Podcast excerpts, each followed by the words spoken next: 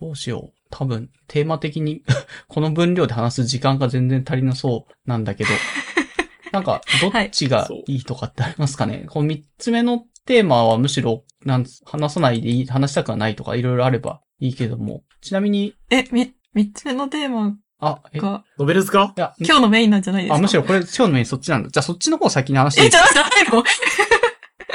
え、三つ目あっ、てどえれー俺三つっ目と、そうですね。ね。一応書いてるのが、ノンバイナリー三とつ目、四つ目ペドフィリあア、。ノンバイナリリーの方か。そいや、それがね、メインだね、さすがに。あ、そっちがメインあ、なんか、そっか、そうなんだ。違うメインあだ。れオッケー。そうなんだあれどそうなんどだっち言わないー。まあ、いいか。 This is Hermes Radio Show. with a guest invited from All over the world, enjoy the journey.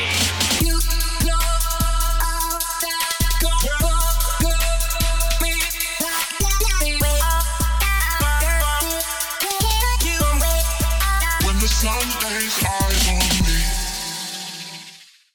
え、ノベルズ、ノベルズ話が。ノベルズ。ノベルズ話の、ノベルズはね、軽く触れる程度でもいいかな。あーまあ、でもむしろ PJ さん的にはそっち話したいっていう話ですかね。ムーンライト、ノベルズについてとか。あ、なんか、いや、どう、どちょっとなんかどれぐらい求められてるのかわかんなくて。んで、いや、なんか、えっと、なんだ。あ、えっと、その、簡単に言うと、えっと、その前回のエピソード60の2で、なんか、えっと、BL におけるバースの話をしてたんですよね。ああーあ、モラズさんがしてまし頑たね張ってはい BL を仕事の合間に、まあ、エロ、あの、経経理生産エロみたいな、そういう生活をコツコツ送って BL を読んでくれた結果、最近の BL のはえー流行りというか、あの、なんすかね、めなんとかバースだっけはい。オムニそうですバーね。ス。オメガバースあの、オメガバースとか。の話を、が出てきてうて。ん、はい。ドムサムのユでもなんニかやっぱりユニバースとか多分、はい小ノートに書いたんで出てきてるはず。難しいなーって言ってた、あ、そうそう言っそう。てじたんだけど。はいはいいや難しい。ゃあそのなんかそのあたりあ、たりをむしろはい PJ さんが、なんか有識者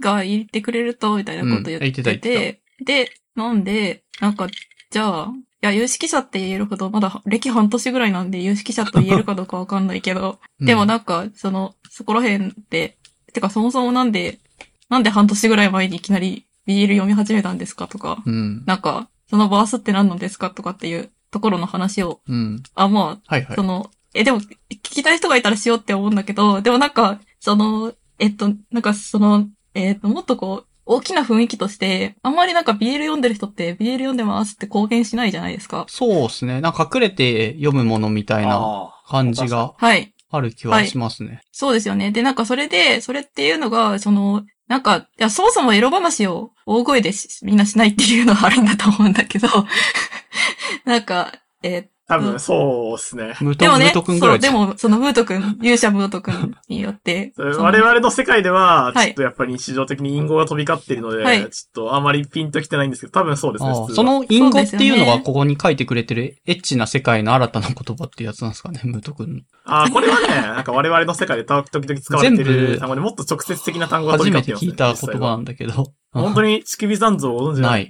なんか、それで、ななんか多分その、えーっと、なんていうの言葉だけじゃなくて新たな概念っていうのがいっぱいあって、うんで、なんか、それの中に、その、さっきのパースの話もあるんだけど、えーっと、なんだっけ、あ、そうそう、それでなんかちょっとこれ話してもいいのかなっていうのがさ、なんか、そもそも、その、えーっと、そういうエッチな話あんまり聞きたくないっていう人いると思うんですよ。そしたら、じゃあそのあ人、ーそういう人そうかはも、まあ、ここら辺でちょっと、うんああの、、聞くのやめてもらうのがいいのかなって思うし、で、あとは、その、なんか、えっと、隠れて読んでる方がいいっていう人たちに対して、なんか、その、あー、そうね。隠れてる、読んでるのに、勝手にバラすな、みたいなのがあったら、それはそれで申し訳ないなって思うし、みたいな。で、そもそもなんか他人が、え、どんなエッチなことが好きなのか知りたいのか、みたいなところもあるし、みたいな感じで、なんか、ムートくんが喋ってるのって、なんかそもそもなんか興味ない話してても、なんかムートくんなんか面白おかしく話してくれるので、面白いっていうのがあるんだ けど、私そこまで面白く話せるかなっていう自信がないとかね。 いなんか、いろいろあるんでなす。いでしょ。大丈夫。そんなに興味のないことに触れな いから、そもそも。そうそうそう。だから、そ、そんなんで、なんか、あの、えっと、昨日とか、で、これなんか話し、してもいいのかなした方がいいのかなしてもいいのかなしたい、したいけどな、みたいなあ、した感いじんでだちょっと思ってま。したい、したいんだったらししてくれた方がいいん じゃないえーでもさ、その人が興味ないことを話してもさ、なんか面白くないいしやさ、別にだ、だからあの、面興白いなって興思って味がなあくでて も、このも、ラジオでそもうほそう ら、そう。好きなことをす、そういうもんだから。そういうもんじゃな好いからき好そっか。話したければ話す。そういうもんだからら怖いな、マジで。そそういうもんだから。っうん。てういいうう、っもんだから。ていうことで。はい。え、何乳首、で乳首残像の話をしてくれ。わかんなあ、い。ちょっと待って、ちょっと待って。え待って待って。あ、地球そなれの俺あ、ら話。そそれう、ムートくんなのか。そっか。それ何なんこれ俺だね。そう、結ムー局、ト、あ、そこう、れ、そう そうね。え、エッチな世界だと、やっぱりあのーこれね、ちょっと、乳首サンドだけちょっと違くて、はい。これこ、厳密に言うと言葉じゃなくて、あの、エロ漫画とかで、胸が揺れると、うん。あの、乳首に残像ができるんですよ。ああ、表現の一つとしてあるよね、そういうの。うん。あ、そうそう、あるあるじゃん。でも、あれって、あの、ずっと前からあったわけじゃなくて、うんへえ。あの、ある一定の期間から増え出したんですよ、乳首は残像。いはいはい。へえ。誰だったっけなんか、例えば、これ、ピンとくるかわかんないですけど、アキラが流行って、あの、なんだろう、テールランプが、こう、光を尾を引くみたいな、こう、あーおー。あの、なんだ、表現の仕方があるんですよ。うんあの、暗い中で、こう、光がピーってあ高速で動くと、そこにスッて線ができうる。っうんん、う。ん、ていうのを、アキラっていう作品ですごい印象的に使ったので、うんそれ以降増えたんですうよ。うん。ん。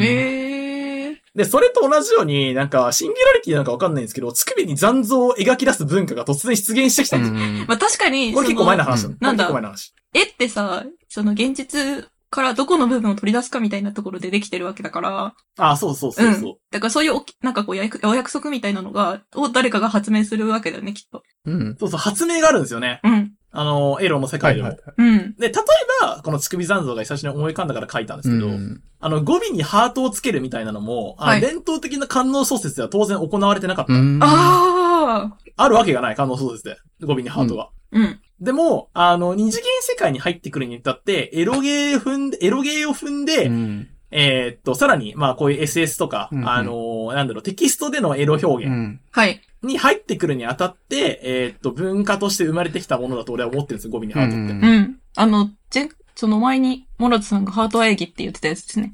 うん。そうそうそうそうそうそう。うん。で、こういう、なんか発明によって、こう、変化する表現みたいなのが、こう、エロの世界だと結構流行りしたりが激しいうん。やなっぱと思ってりて。、こう、なんか、マンネリしてきたところにうん新しい何かが来てほしいみたいなのがあるんだよね。きっとあるんだと思うあんですよねの、。乳首残像の、あの、表現の、なんか走りで言うと、なんか自分が前オタクの解説本みたいな、あ評論本みたいなやつ読んだ時だと、あの、ガンツの人が、ずいぶん昔に書いた変っていうなエッチな漫画があって、あ奥先生そうそう、はい奥先生ほうが始めたんじゃないか説を唱えてるのを読んだことがあって、へーって思った記あ憶があ、る。俺もそれ読んだのかもしれないな。でもね、それ多分違うんじえーゃないかみたいな話あそがうね、エロ漫画界隈えーでマジか、変じゃゃん。ないんだ。へえーー評評論が間違ってるってことね。そっか。あいや、あれはうね、ん評論した人はそういう意見を唱えてて、うん。で、エ諸ロ漫説あ画る有。識、俺のタイムラインでエロ漫画有識者が、いや、これはちょっと眉唾かもしれんって言ってて、ちょへー。へーそれは、そうか。っとなんか有識者同士のバトルが行われてるなと思ったら見てたんなだけるどほ。どね。面白い。そう。だから一応、あ、それは意見としてあり、あり得るけど、さすがに奥先生が走りかって言われると、ちょっと小説あるなみたいもうな変も随分古い漫の画は、っすよ、そね。のタイミングではちょっと話をいしつだろうあ、そっか、だから、その、なんていうの、無名なところで、ああうんあの、一部の分野であったけど、それうんうをんなんかこう、有名な人が取り上げて、まあ、一般に広がるみたいなことが起きてもおかしくないよね。た。おかしくい。ないから、うんだからどこが走り、あの、どこを発祥とするかって結構難あの、これに限らず難しい話だから、あーなるほどね。うんなんかその頃を境になのは間違いないんだけど、うん。まあそういう説が一応評論本とか、アニメオタク評論本とかであそうそうあるるよねっていう事実はちょっと伝えといてもいいかなと思ってコメントしただけう、なんうのんで。、うん。あ、そうそうそう。俺も多分それを読んでますね。前提それを前提としてる気がする。もえー。う乳首残像って言葉は知らなかったけど、そういう表現がああって、なんか結構エロの回では、なんか革新が起こったみたいな評論は読んだことあるなと思って、 本で。そうそう。あれを読んで、俺もへえ、そんなことがあるんやっていうのを覚えていオたッ。ケーごめ、うんんちょっと途中で遮っちゃったけど、まあ、ゴビーハートとか、ほあ全然もうそういう、なんか、どっかで生まれたって話ね。うんそうそうそう。なんか最近だと、なんか音声作品界隈で方声っていうのがめっちゃ流行ってて、うんほうほう。でもね、これね、マジで最近の流行りで、ここ2年ぐらいでようやく出現してきた単語なんですほようね。聞いたことそない。れはどういう声なんですこかこへいや、ちょっと俺、ちょちょっと表現しかねますので、後で検索していただいて。さすがのゴブリンは恥ずかしいと言っています。そっあか。アヘ声、アヘ声とかとはアヘ声はちょっと恥ずかし違いうかものですおほ声アヘ声アヘイホイとはね、またちょっと違うんですよね、ジャンルあが。あ難しいな。そうなんですよ。難しいね。うんどういう時に発するとかっていう状況設定が常にあるわけではないってこと。あ、でも、それはアヘ声と同あ、じなんそだうなよ。んだー。。もおそう。だからアヘアヘ声よりも、多分ジャンルとして広い、多分、大声の方。う、へえ。ああ含まれてるってことか。なんか無様な声を出してたらおほえみたいなところある。ああ、なるほどね。へー多分。ごめん。これね、ちょ、ごめん。おほ意識者の人は聞いてたらごめん。ちょっと後で訂正してくださ い。いえ、でもこれって完全にあれですかその、音声作品でしか使わないのや、音声作品以外ではほぼ出現しないですね。んそうなんだ漫画、それをなんかこう、例えば文字にして、うんえっと、小説、小説に出したりとかしないんだ。出したりとかしても、うんあんまりおほえとは言わない気がすへるー。そうなんだ。なへるえほど。じゃあ、やっぱりあた。まにね、あの、聞いてください明示的に書いてる時もあって、あ、そういう文脈で、こう、多分使ってんだなっていう。だから徐々に、こう、なんか外、外に出てきてる気がする。音声作品の外へ。うん。うんおほえ概念なるがほ。ど。うんうんすごい、おほえで検索すると、めちゃくちゃ、 うん直接的なエッチなのしか出てこない。 ダメかも、この単語。検索ワードとしてあんまり優れてないか も。統制おほごえっここが必要なてんやだると、もうそのものが出てきちゃって、うんなんかおほごえっていうのはどういうものですっていうのがなとんでもねえい。ち音声が大量に出てくるわ。びっくりしちゃった。ポルンハブとかが結構上の方に来てるって。あ、ポルノハブ上に来てるね。うんなん不か思ね、議と。まあいいか。恐ろしまあいよくわかんな話だいけけど、ど。この何、エッチな世界にも新しいことが生まれてるよっていうことを伝えたいってことムート君で。あ、そうそうそうそう、そういう話がしたかったんだよね。で、なんで、ななんだろう、そういうものがたくさん出てくると、うんあの、野生のキノコの話一番してあましあ、たムけど、ムート君的な野生のキノコあはのここら辺だってことだ。これはね、俺の野生のキノコなんだ よ。はだからい。ね、調べ、あのね、それをね、表現する言葉が必要になるんですよ。おーああ、例えば、ある未開の民族たちの間では、ブラジルナッツの殻っていう単語が用意されてるように、うん。何それ。一言で。うん、うん、うん。あの、ちょっとこれ言、ゆる、ゆるゲンラジオを聞いてる人にしか伝わらないやつなんだけど。うん、うん、あの、だから、俺たちはエッチな話をするときに長い概念を説明したくないかあら、うん。うん。そう,、KTTT の話をしてるわうけだよ、ん。子供特有の高い体温の話をいちいちしたくないから、うん。まあ子供特有の高い体温の話はすればいいんだけど、 KTT なうん ?KTTT などっちあ、これ、これね、T4 つです。T3 つ。あー KTTT です。へえ。の話とか、あと、エルダードラゴン症候群の話は俺しか言ったいんだけど、うん。これは俺が好きなものの話をするときに品質の単語で、ほう。これは別に界隈で流行ってとかじゃなくて俺しか言ってないんだけど、そうだよ。ググっ、ググっても出てこねえもん。これは俺の野生の機能なんだこよ。れググっても出てこないもん。これえ、出ちてこょ、なちょいっよと説明してくだい。さい。え、それ俺は、んそもそも、あの、お、お、大いなる存在が好きなんですよ。おーおう、大いなる存在。あの、人間をはるかに超越した、こう、すごい、すごい存在が好きなんです。あ先論的な。もおーおー。はいはいはい。う人間では到底叶わぬ、もう、あの、全知全能の存在が好きなんですけどう、ん。うん。全知全能の存在がハムスター可愛がるみたいな感覚で人間のこと可愛がるのが好きなんですよね。おーう。ん。だ、これね、前提ねう。。うんん。で、それとは別に、俺、外見的には子供が大好きなんですよ。うん。うん。外見的な子供とケモが好きなんで、うん。ちょっと人間好きなものは足し合わせたくなる。おー。カレーにカツ入れたくなるんですよ。はい。カレーだけでは飽き足りず、うん全知そう全、その、こ、子供か、子供かそう、子獣が。供で、子供で獣だって、かつ、まあ、ロリババアで、その上、あの、全知全能だったらスーパーハッピーと。すげえ。そんなやつ、 おおらん、おらんやカツ丼、かカツ丼カレー親子丼定食が出現してしまうんですよ、うん突然。いや、だからフィクションの世界だから、そんなんおらんっていうことはそないです。なるほ。ど。いや、そんなおらんわ、そんなことない、そんなやつおるよ。大丈夫。フィクションの世界にはいるんです。信じる、信じることが大事。えエルダードローは何なんじゃ。あそれはエルダードラゴン、エルダードラゴン、だから俺はその概念についてエルダードラゴンって言ってて、その全知全能よのく存在。創作作品に出てくるエルダードラゴンの奴らって、うんあのーなんだろう、ちょっと愚かな人間にしてはよくやるなみたいな褒め方をしてくれるんですよ。ああ、うんそっか。転生ものとかでなんかドラそうドラゴン出てきてワイショーな人間にしてはようやるとか。なるほどね。うんうんうん。そうそうそう。で、そこで、ちょっとやっぱエルダードラゴンっていう単語が便利なので、エルダードラゴン症候群って説明をしてる。だから、ケモ、ケモ耳のロリババアあ、がというよりは、エルダードラゴン症候群自体は、はいこの大いなる存在のことが好きで、はいはいはい。あの、そういうシチュエーションめちゃくちゃいいですよねっていう話をするときによく使ってる。うんうんうん症症候群はいうんるでのこだれ。エルダードラゴン症候群かつ獣なんでロリコンだから、はいはいはい。あ、もうああ。三重苦みたいになってきたけど、あ、そういうことね。だからエルダー症候群にかかっちゃってるわけですね。そういう病気そう、エルに。ダードラゴン症候群だから、俺は、うん。あの、ちょっとそのシチュエーションとロリバーバをどうしてもくっつけたくて、ううんん。。そう、俺精神的にはおばあちゃんが好きで、シチュエーション的にはエルダードラゴンが好きで、うん外見的には子供と獣が好きだから、全部くっつけたら嬉しいみたいな、うん。はいはいはい。お子様ランチみたいな。そういう話なんですよね。お結ー構簡単やね。え、で、それでそういう作品を見つけれるんですかないです。おーこんなに広いネットの世界に存在しないんだ。 もうないので、さすがにちょっとないので、あ、でもね、近い存在は結構いて、うんやっおぱエルダードラゴン的存在で人間キャラってなると、うんはい。まあやっぱちょっと、あのーおじいちゃんとかおばあちゃんで出てきたりとか、逆に子供で出てくるみたいなのが多いです。ああ。神神ね。かゴッド、ゴッドは子供で出てくることが多いですあねー。うんうんうんうんうんあこれなんとなんとなくピンときませんか子供、子供は神なんですうよ。ん。うん。だからなんか純粋無垢で神に近い存在な感じが。そうそうそうそうあるかそらうそう。これは諸女心とかいうたあの本を読んでくれればいいと思うんですけど、うん。あの、人間、人間は伝統的に子供を神に近い存在として、こう、崇めるというか、あうんの立て祀る習慣を持っている民族たちが多いんですよね。世界的にも。うん。で、それに近い考え方なのが、多分人間のアーキタイプに存在してるのか、不思議なことに、うんこう神キャラクターはこと、子供のことが多いんですよね。うん。へえ。神というか何、すごい上位存在的な、なんか、長命種族みたいな、吸血鬼と子供相性がいいみたいなう話。んうっん、うん、うん。ていう概念から、結構子供でエルダードラゴン的存在は結構いるんだけど、うんまあ、これがね、ロリババアでね、ケモミっていうのはね、なかなか難しくなってくる。うん。まあ、お乗りすぎだよ。あいつまた狐のキャラの話してるみたいな話される。へえ。はだから、ちょっと俺は、この、あの、エルダードラゴンをさ、俺だけのエルダードラゴンを探して、うん。こう、世界をさまよってると。い。いはや、な、なかったら作るしかないんじゃないですうか。んあそうかも。でもまあ、まだ諦められない。あるかもしれうないし。ん。まあ、そういう新しい概念とか自分の好きな概念を作るって意味でも言葉として生み出していかなくちゃ、野生のキノコを自分自身で生み出していかなきゃいけないぐらい、それなりにエッチな世界を渡っていくのも、なんだろう、必要な能力の一つだよってことなのかな、今の。うあんでも野生のキノコはすごく大事なことで、なんかうん自分でこう、あの、こういう概念が好きでって話を単語として出力してると、うんなんかみんな使ってくれるようになる。んんで、そういう人たちが集まってきて、うんそういう作品が生み出されていくみたういんな。なるほど。僕も大好きだって人がだんだん集まってくるようになるから、おー使った方がいい。うん、うん、うん。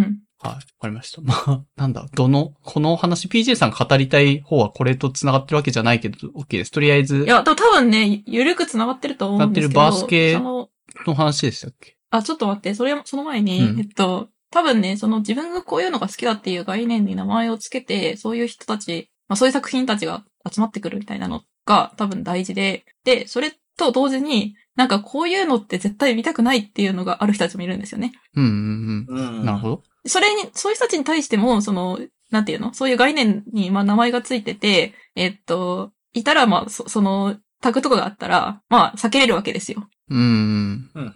あそういだかうことら、ねそこで、そう、名前、なんか概念に名前がついて、そういう作品が、まあ、見れ、見、なんかまとめて見れるようになってるとか、その、この作品はこういうやつですっていうのがうまく、なんかその、一語で説明できたりとかすると、その、見、見たい人も見たくない人もみんなハッピーになると思うんですよね。うん、確かに。酒避けられるからってことなるか。ほどねなるほどね。多分、はいゆうとくんはそのそうで発すね想はあんまりなかったけど。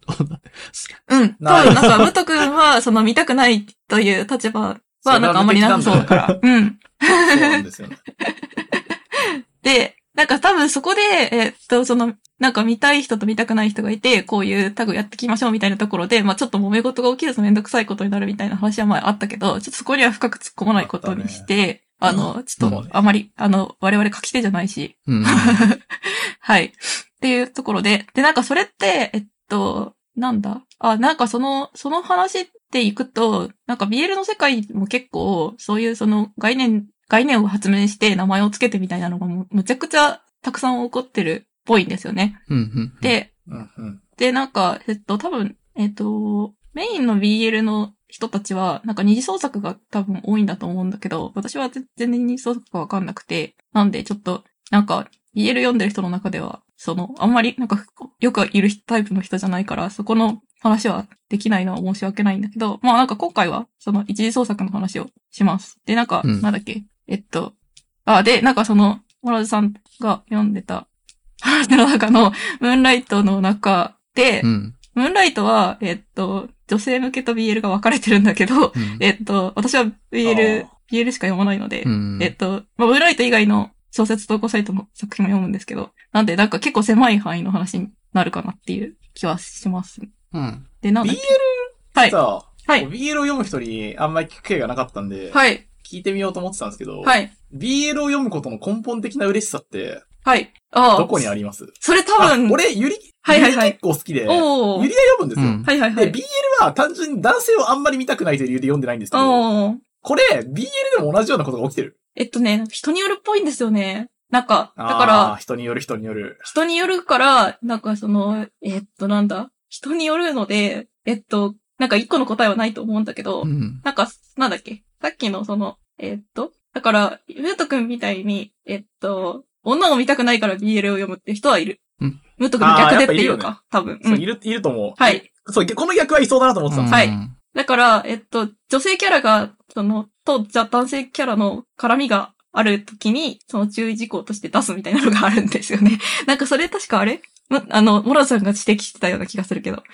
ああ。ああ、なるほどね。あの、注意書きが多いって話ですかね、確か。はい、そうですね。注意書きが多い話そうで、ねさっきのそあるの、なんか、タグが多くてっていう話の時になんか見たくないものを避けるっていうのもあるんだよねっていう話うんがあったと思うんですけど。だから、女性キャラが、女性が見たくないので BL を読むっていう人にとっては、そういうことを書いておいてもらえると、まあ、ハッピーっていうのはうんあるんだと思う。けど、えっと、なんだっけ。それで、ね、なぜ BL を読むか。あ、そうそう。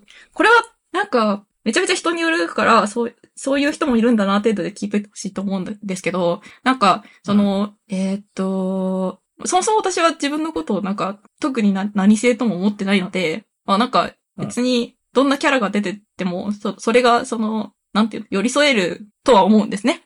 だけど、あははは。っていうのがまずあって、なんだけど、えっと、なんだ、ちょっと待って。なんか、あの話、は、は、そもそもなんで BL 読むんですかっていう話をよ用意し、答えを用意してた気がするけど、ちょっと待っあ、て。用意してたんだ。あ本当 に用意してたんだ答えを用意してる。すごい。想定回答あ同ー士なんかが。かいや、想定してなかったんでっていう話かと思ったけど、そうじゃ、そうじゃないあの。る。いや、なんか、いくつか理由があるんですよ、実は。その、私がなぜ BL 読むかということに関しては、いくつかの答えがあります。うん、で、なんかまず、えっと、例えば、えっと、なんか1個目の話すると、なんだろうな、なんか昔読ん、結構ファンタジー小説とかが好きで、その、なんか少年がドラゴンに乗って旅をするみたいな話がめちゃめちゃ好きだったんですね。うん。後ではいはいはいおおすすめのところで話すと思うんだけど、そ、その時に少年とドラゴンって両方とも男なんですよね。うんあドードラゴン、なるほドどラゴ確ンかにそう男ですねドラゴン僕って言ったりするわけ。ドラゴン喋るから。あるなそこわかんない。 そっか、あんまりドラゴン男として読んだことがファンタジーもんだ、ドラゴンはドラゴンだから。あ、じゃあまあ別の話をすると、うん例えば、なんか人間の子供がいて、人間の子供がなんかヴァンパイアの、なんか、こう弟子になりました。っほていうお話があったとしう。まうす。ん。で、その時に、その人間の子供とヴァンパイアっていうのは、うん。どっちも男なんですよ。えーあおははお女のヴァンパイアとか女の子供とかじゃダメなんですかダメなんですかって思うんだけど、うデフォルトは男なんですよね。うん。わかるわかるわかるのでわかった。で、うん今のその人間の子供が、がヴァンパイアの手下になるっていうのはダレンシャンっていう話なんだ、でダレンシャンっていう小説そう、なん今のです誰さんの話してるなと思ってあそうなんだはい。ダレンシャン調べてみます。で、そこで人間の子供が女の子だったり、ヴァンパイアが女の人だったりすると、そこに女性という意味が加わるんですよね。わかるな。え、 こ子供、子供側に加わるの女の子が、女の子だったり、うん。その、女ヴァンパイアっていうのは、子供とヴァンパイアとは違うんですよ。え、なんで違うね。違う。そこはね、ちょっと関係性の問題だよね。あうん。それはもう、ー子供はは子供でしょ違う、違う。概概念的に違うよね、それはもうん。こ子概念的供はに、子供じゃそん。の、子供がいた時うんに、その子供が男の子だった時と女の子だった時っていうのは、その子供に期待される役割が違ったりするんだよねえ。おんな同じじゃない育ってればいいじゃん。そう例えば男の子は強く育てられて、女の子は優しく育てられたりすると か、女の子は癒しのパワーを持っていることが多くて、うん男の子は勇気があるえとう。か。仮に、これを、あの、男の子の立場を女の子のキャラクターに丸々入れ替えたところで、うん。それは同じ作品にはならない。そうです。ほう。そうなのか。という話をしていなるる。ほど。そう。強い、強い女の子育てればいいんじゃないいや、もしかしたら、将来的に我々が、こう、男性と女性全く同じ概念として受け取れるようになれば、そういう作品が成立するかもしれないけど、だから、例え現状のば、世界では無理。そうなんです。現状の世界はそうなっているっていう話をしてて、な今るほど理想の話じゃないんですよね。ほうほで、だだから例えば医者っていうのがいるときう。に、うん。その医者っていうのは、を、が、もし女医さんだっ、だその、いお医者さんっていうのと女医さんっていうのは違うんだよね。だから名前も変わっちゃってる女も医んね。さんとお医者さんは違うね。そう。お ん同じじゃん。違うね。 そう。で、その女医さんに、この周りにある社会的コンテキストっていうのが、はお医者さんの周りにある社会的コンテストと違うんあ、ですなるよ。ほどね。ちょっと一旦リアルから離れて、物語の上で乗ったことね。オッケーオッケー。とりあえずじゃあそこに乗ることにしよう。で、あ、そうですね。物語のっていうことね。うん。まあ、物語っていうのはリアルと、は、あの、なんていうの、切り離せないと私は思ってるんだけど、うんうん。そうね。まあ、でリアルの社営みたいなもんだと。そうですね。シャエなんですよね。うんで、そういう物語に触れて、我々はい、私は、こう、今まで生きてきてしまったので、うん。もうこう、女の子が出てくる小説っていうのは、やっぱり社会的に女性がこん付加された子供っうんっていうことになっちゃうんだよね。うん。まあ、そうか。わからんでもない。うん。で、で、なんで BL そなのの、 で、それでね、えっと、えっと、そもそもし、だから子供の時代に読んでたものっていうのが、えっと、男の子が、男の子ととか男、男性キャラとかがめちゃめちゃ、まあ、たくさん出てくるものを読んでたし、うんその、そこに女の子性が付加付加された時に、その、その子、女の子性に自分が乗っかるのが難しいんですよね。うん。OK。え、BL の登場人物として読み込んでるってことですかそうすると自分自身。えっと、それで、うんえっと、なんか、そっか、BL のところに行くにちょっと、すいません、なんか、長旅になってしまったんだけど、えっと、なんだっけ、あ、そうそう、昔、だから例えば少年が竜に乗って旅をするみたいな話があった時に、なんかこの間、その、まあ、いろいろ、なんかこう、えっと、それで、なんか、えっと、BL に激ハマりしたきっかけっていうのは、その、BL のファンタジーでは、少年と竜が、あの、肉体関係を持ってたりするんですよね。うん。ああ、そうね。で、それっていうのは、なんかこう、昔、まあ、友達だった子たちが、普通になんかこう、特別な関係になってますみたいな話だと思って、めちゃめちゃエモいなって思ったんですよね。はあ、はあはあはあはあ、理解できまそれってユリでもそう、同じものではあるのかないや、だから、ゆりは、えっと、人間に女性が付加された人たちなんですよ。あ、同志だからそこは違うんだ。ムート君はユリは好きだけど BL は読めないっていうのはそういう、なんだっけ、女い子、や、多分、えっす。と、ああ、今の社会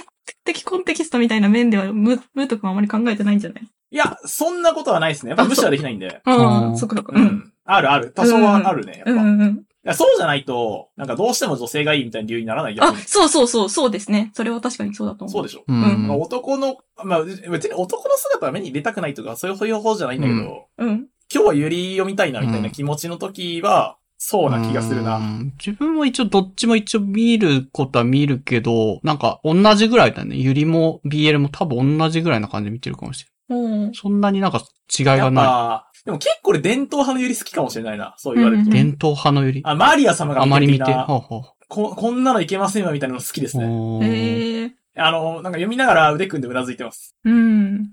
こういうのでいいんだよみたいな。うんまあ女、女性同士の友情みたいな、まあ強い友情みたいな感じだと思うんだけども、あれも。うんうん。 B、そう BL も、存在しないそんそれですけ、どそれじゃないの。男性同士の、まあ、強い、強めな友情みたいまあ基本はそうだよね、うん多分ね。基え本はっとね、うん。そうなんだけど、あの、社会的に、だからその、なんか人間に何も付加されていない状況っていうのがが男ですってことになっちゃってて、自分がそういう風に育ってしまったので、なんかこう、あの、性別を何も気にしないで見ましょうって言って、な。うん。で、なんか人間同士の強い友情ってなった時に、結構、その男同士の強い友情っていうのはそれに近い、最も近いなるほど。関係になっているという気がするんですよね。なるほど。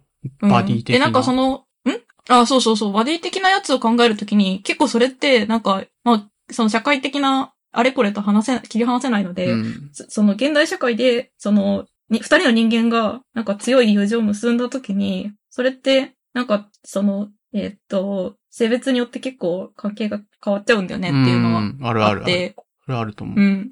で、なんか、そのなんだっけ、えっと、ムート君のと、村田さんの話を聞いた時に思ったのが、なんか、そもそもなんか、えっと、エッチなコンテンツを見るときに、うんなんか、もう、早くその本番やってくれっていう人たちと、うん。なんか、それまでのストーリーありきで楽しみたいんじゃっていう人たちが多分いて、うん。私は結構ストーリー重視なので、その、なんか、友情、友情から、なんか、友情が高まっていって、やっちゃったみたいな話、はいはいはい好きですうね。ん。なるほど。ああ。ちなみに俺は、それが誤解があって、はい。両方読むんですけど、ああ、はいはいはい。あ長いコンテクストが存在しないと面白くない話は長いコンテクストを読まなきゃいけないので、うん大変だよね。大変なんだ よ。あのちょっとあの、コンテクいや、大変じゃないと言わないですよ。大変じゃないと言わないですあのよ。ご 5, 時間で、5時間で終わってくれる作品と、100時間かけないと面白みがわからない作品は、うん重さが20倍違うんだよ。うん。そう。で、なんか失敗した時の、こう、痛みも大きいし。大丈夫、で かい。そう。だからね、手も出しにくいし、っんうん。てなってくると、あ単純に、あの、同じ時間分だけコンテンツを摂取してると、あ20対1になるよねって話。5対100、5時間対100時間かかるコンテンツだと。うん。から、単純に話せる内容として、こう短いコンテンツの方が多いからそうなりがちって話です。あああ、ーなるほど、両ね。、方ちゃんと価値は認めているし、そういうお互いはお互い良さが全然あるのはわかるけども、まあこういうところで話す上だそう、と。本数でカウントするとさうん俺 LRPG20 本やる間にさ、あだって俺、俺が FF やってる時間、LRPG に換算したら100よ160本分ぐらいになっちゃうかあら、うんうんうん。 FF の話は FF の話なんですけど、しかできないじゃん。まあそうだうんね。うんそう。でも、あの、LRPG の話で、あの、例えば作品 A があって、作品 B があって、作品 C があってっていうと、なんかめっちゃ、こう、エロゲやってるじゃんって思うかもしれないけど、実際やってる時間同じぐらいなの。ああー。なるほど。そうなんだよ。あの、本数カウントで、こう、一つの作品について話す時間って限られてるから、うんはい。全部話、 全部話すわけにもいかないしさ、あ。なるほどね。そういう事情はあるような気がするよね。うんうん。で、さっきのピチさんの話だと BL をその長いストーリーとして友情からちょっとずつ育まれてってっていう BL はい。読むのが好きっていうと結構どうなんだショートが読まない。ショートはむしろそれはそれでちょっとあの、えげつない感じだなって思いながら若干遠ざけてる感じがあるんです。あ、そうっすね。あうん。ムト君は両方読むけど、みたいなんか寝る前にその作品探してると、もう寝るから、な。うん。あの、今日はパパッと本番をやって寝たいぜみたいな気持ちになってることが多くて、うんうんこう、なんかそこで、こう何、こう一からふーさ、早速ストーリーを味わうとするきゃーっていうのは、ちょっと厳しいものがある。まあ、自由、そう、目的とが い違ううか話があるね。やっぱ休日とかじゃないと。まあなんうで、んなんかあらかじめその長い夏に見話れるみ、たい長い話を読んでおいて、で、なんか、あの、そうだ、えっと、あれです。モラズさんが言ってた、あの、エッチなシーンが出てきますみたいなところに印がついてるっていう、うんあの、でネット小説の、えっと、18禁のやつでは、その18禁シーンに印がついてますっていうのがあって、なんか、その、ある人たちはそのエッチなシーンが苦手だから、そこを読まないでっていうことの目印にも使えるんだけど、うん。それって別の使い方もできて、あらかじめ長いストーリーを読んで、その人たちの友情を完全に理解した上で、えっと、一回読んでおいたおいて、で、なんか、よし、今日はもうこれをやって寝るぞっていう時に、その印がついてるとこだけ見ると、効率が良いんですよ。なるほど。な。ああ、それはね、わかるわかる。なんか二次創作を、、でもさ 楽しみたいな感じだよねあのそれこれ、これさ、ゲームとかでも同じなんだけどさ、うん。あの、その作品のそのエッチなシーンを一番楽しめるのってさ、その出会った瞬間じゃああ、そう、そう、それ言ってましたね、前の時わかり。ますうん。うんん、そうんう。あの、なんかフレッシュな野菜なんですよ、これは。そうですね。でも、一回食べちゃうと、それもう一回見たシーンになっちゃうのよ。ううんん。だから、こう、後からよかった、あれあれよかったら、ちょっと寝る前にここだけ読むかっつって読むことも全然できるんだけど、うん。それはね、ちょっと俺の中では違くて。あ、そういうこともある。もちろん全然そういうこともあるいけや、ど。なんか、その、スルメ的な感じで、噛めば噛むほど味が出るみたいなやつだと、割と、1回目さらっと読んだけど、2回目にもう1回読んでみたら、実はなんかもっと、こう、見落としてたところもあってみたいな。だから別のい味がやあー、ってそみれたはい俺なの。記憶力がもしかしたら悪すぎる可能性あるなう。ん。あの、記憶が次から次へ消えてしまうから、はい。あの、プレイ中の一番新鮮な感覚の時が一番そのシーンを楽しめてるような気がする。うん。後から回想してもその時ほどの感動がやはりない。なるほうど。ん。という気持ちがあって、そう思ってたけど、確かにそういう人もいるかもしれませんね。うんはい。まあだから、なんか、そうか結構ね、すそるなるほどの、ね。なんか、いろんな、なんか懐が広いなって思ったんですよね。 BL。なるほど。はい。まあ BL もだし、ネット小説の18禁ばのエリア全体的になのか、おーななのか。うん。で、バースの話にはどう結びついてくるんですかね。オッケー、ちょっと待って。はい、そうですね。バースの話をする。ちょっとなんか言わせれた気がする。あ、まあいいや。はい。じゃあ、えっと、バースの話だけど、えっと、その、これってそもそもなんか、えっと、なんかユニバースのバースって VERSE うん。の、だから、あバースっていうやつなんですよ。うん、うん。で、えっと、メタバースっていうのは、まあ去年出てたけど、だから世界なんですよね。うん、うん、うん。何々世界。はい、はい。で、なんかそれ、なんか、あの、全然、な、なんだ、メタバースが出た時に、その、知らなかったので、あ、これ、今後なんとかバースっていうの流行ってどんどん出てくるのではって思ってたんですけど、うん実は BL の世界になんかすでにたくさんあって、うんむしろなんか、 だから、むしろなんかその、昼の世界で使いづらいんじゃねっていう、いう気持ちではあったんだけど、あー確かに。で、まあ、まあまあまあ、そそれはそれでまあまあまあ置いといて、で、えっと、これなんでこういうのが、があるかっていうと、多分その、もともと二次創作の世界で、まあ、先に取り入れられたものだと思うんですけど、うん なん、か、その、なんだろうな、えっと、世界設定を一から組み立てて、その作品の中で説明していくのって、めちゃめちゃ大変なわけですね。うん。大変だからね。うん。で、なんかここはこういう世界で、なんかこう、人々は生まれながら愛してこういう性性性質を持っていますみたいなのを、物語の中で自然に導入するっていうのは、まあ、めちゃめちゃ時間がかかるし、うん手間をかかるし、うんっ読むのも大変だしうんていうので、、まあ、そ特にその短編とかだったらそういうのやってる暇はなかったりするわけですね。はいはいだから、まあ共通のそのそういう世界設定のフレームワークを使っていくのっていうのは、うん多分便利だから、こういうのが出てるんじゃないかなってああ、思います。なるほどね。確かにそういう側面もあるのか。前回、モラズさんと俺喋った時に、はあいの、ナロー作うん品。異世界転生がトラックながんでって突っ込んできて異世界転生するのうがんなぜいいかみたいな話をしてて、うんうんうん。まさにそこで完全に同じこと言ってたんですよね。その味が異世界転生するときにはトラックが突っ込んでくるんですよね。そう。やっぱトラックが突っ込んでこなきゃいけないんだよ。 うん。それはもうみんなの、そうすると、あ、これってこういうパターンだなって。異世界転生だって一瞬でわかる。るから、あ、じゃあそう、そういうしうんものとして読めばいいのねっていうの前提うん。の共有が他の作品で勝手に保管されちゃって、むしろ書いてる人はそこはもうどうでもいいと書くのめんどくさいからそっちと勝手にくっつけちゃってもいいよみたいな前提があるってことですようね。ん、だからもう、いきなりトラックを登場させたら、ああ、そういうことねってみんなが了解してくれるっていう。そうそうそう。でもう、もはやその文脈があまりにも広まりすぎたせいで、あの、超世界転生エグゾードライブって作品があって、はい。あこの世界、あの、ホビーものアニメとかを皆さん想像してほしいんですけど、はい。例えば、ベイブレードとかカードゲームの世界ってカードゲームで世界作ったりあするじゃ確ないかですにか。。う。うんなんかもう、あ、ホビーものって。うん。ああ、そういでう。エグゾドライブは、そういう世界観なんですよね。で、子供たちが、せ世界を救うことをゲームとしてやってるんですよ。へえ。で、みんな、あの、なんだ、転生チートみたいなのを、なんかこう、あらかじめ定められた中から3つぐらい選んでデッキとしほうほて。うん。で、あの、あの、さあ、レディーゴーっつって、レディーエントリーっつって、二人とも、あの、トラックに光りて世界転生するん ですよ。うん。同時に。そうスタートっつって。で、あの、観客たちはそれを見てるっていう。なるほどね。異世界転生して世界を救うのあがっの、て異こと世界転生した様子を巨大ビジョンとかで映して、観客たちがそれ腕組んで見てるんですよ。あーこのままじゃ負けちまうっなつっかてなかメメタの作品だね、それ。うん。すごい、すごいメタでしょ。もう、こう、開幕が圧倒的にメタだよね。うん。それってさ、その異世界転生するときにトラックがありますっていうのがないと、あの、実現できない。そう、もうあー全く説明できないから、な、もうその前提をみんなが共有してることを信じてこの作品が書かれてるんですようね。ん。うもうそこに何の説明もないから。ん。そういうこの作品ことができちゃうのがすごいよなう。ん。すごい。もう、もうこれはもうメタになっちゃってるけど、うん。でもこのレベルでみんな認知があるわけじゃん。このジャンルを読む人たち。うんあーじゃあ、BL 世界の、あの、バース作品。バースって言っても、まあ、ユニバースじゃなくて、生まれる方のバースなんですよね。多分、オメガバース。え、え、え、えっと、これは全部、あの、ユニバースのバースです、実あ、は。そうなのそうの方やね。え、ドムサブユニバースの時、前回モラズさんがバースは生まれだよみたいな話してたような気がするんだよ。えっとね、生まれだよっていうのは、生まれながらにして、そういう性質を持っているっていう意味での生まれである、あって、あ、あえそこそう、勘違あ、いがそあうったか違ら、った会ん話にだ。。なるあほど。の、綴りはねあ、ーそう、ユニバースのバースの方なんで了解です。はいじゃあ今回ちょっと訂正しておいた方がいいいいですね。前回、前々前回ぐらい話した時にはそう、生まれ、ドムサブとかの、その、生まれながらの性質だから生まれてバースなんだよって言ってたけど、そうじゃなくて普通に、あの、ユニバースのバースなんで、世界とか宇宙みたいな話ってことですよね。世界観。うん。はい、そうです。うそうです。世界観っていうやつですうね。ん。はい。 OK です。で、まあ、それもそういう、なんだろうな、前提、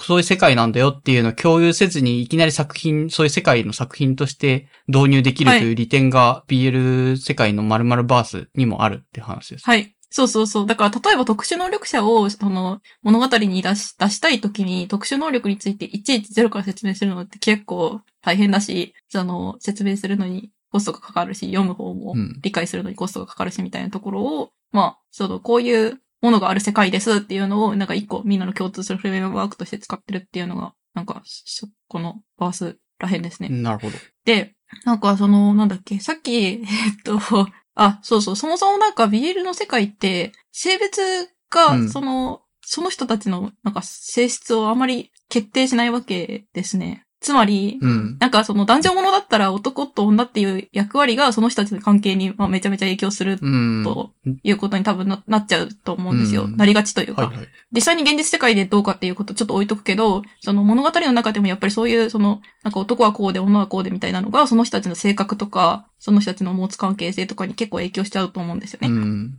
で、なんか一旦その BL 世界ではそれを取り払うことができるうん。なるわけほでど。す。なんか、攻め受けどっちがどっちだって議論がよくよくたまに起こるじゃないですか。で、結構人によって、自分はそっちは受けだと思ってました。やっぱりあ、いやいや、それは攻めですよっていうのは出るっていうのは、そこは解釈は、はい読者に委ねられたり、書いてる人に委ねられているから、前提としては、えっと、えっどとっちでもいいってことがあうんる。とね、いつでも攻め受けはコンバートできるみたいな前提が BL 世界それもね、それは、そう、ちょっと待って、それそもそも BL の中で多分フレームワークとしてあるんですよ、攻め受けが。うん、ありますよね。で、それって、えっと、その、なんだろうな、なんか二次創作の世界、あ、てか、攻め系に関して言うと、その、なんか、まあ、あの、なんだ、えっと初歩的なところから説明すると、その、攻めっていうのが入れる側で、うん受けっていうのが入れられる側ですっていうのがあって、うんうんで、それって結構その人たちの関係性とか性格とかに、まあ、影響したりするわけですね。うんで、なんかその二次創作とかだと、その、そもそも攻めとか受けとかっていう性質がない人たちに、そういう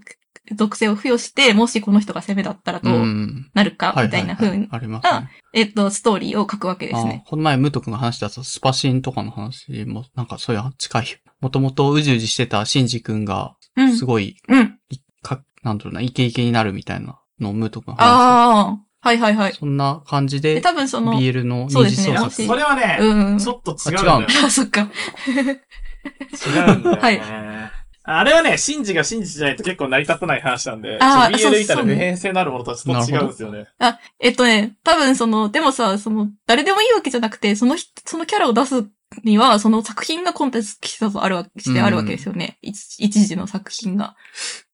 だから、その、二次の作品っていうのはそういうのを持った上で、えっと、もしこのキャラがこうだったらみたいなのが書けるのかなって思うんだけど、あ、で、ちょっとなんかさ、まあそんなごめんごめんにその一旦二次相続にずつれいてて詳しくないから、ちょっと話を戻すと、えっと、だから、えっと、攻めとか受けとかっていうのはああるんだけど、えっと、BL の世界だと、まあ、それに加えて、まあ、リバっていうのもあるんですね。うん。それは、なんあかー、割りなんだえっ、と、攻めとか受けとかって、だから入れる人入れられる人って、両方とも、なんか反対のことやってもいいよっていう話うん。うんうん。で、だから、えっ、と、それを固定しない派の人もいるし、うんその攻めと受けが、えっ、と、物語の最初から最後まで攻めが攻めで、うん。受け、受けが受けでみたいなことが共通、共通、んなんていうの通してあうるん。という場合もあります。なるほど。はい。で、で、だけど、えっ、と、リバーありっていう概念を知ったときに、はい。え、リバーはありだろってなって、あ、ムート君的にはそこはちょっと、そ、それはないだろうと初めから前提として思ってはいたんだ。固定してほしいと。いや、なんか、え、あ、リバー、リバーってありなんだみたいなあ、ーそう、根本的な驚きがあった。あああ。あ、なるほどな。で私はリバ好きですけどね。なんかあんまりいいいリバや、に入でれても、る後やつからない考けえど。ると、うん。確かにリバーがあった方が、あの、なんだろう、こう表現開発そうそうの幅がそ。広いうか ら表現としては絶対広がるから、確かに両方やる。うんそう言われればそうであるみたいな気持ちになって、まあ、ええかってなってうん受け入れてる。うん。で、どうなんだそうですね合理的だった。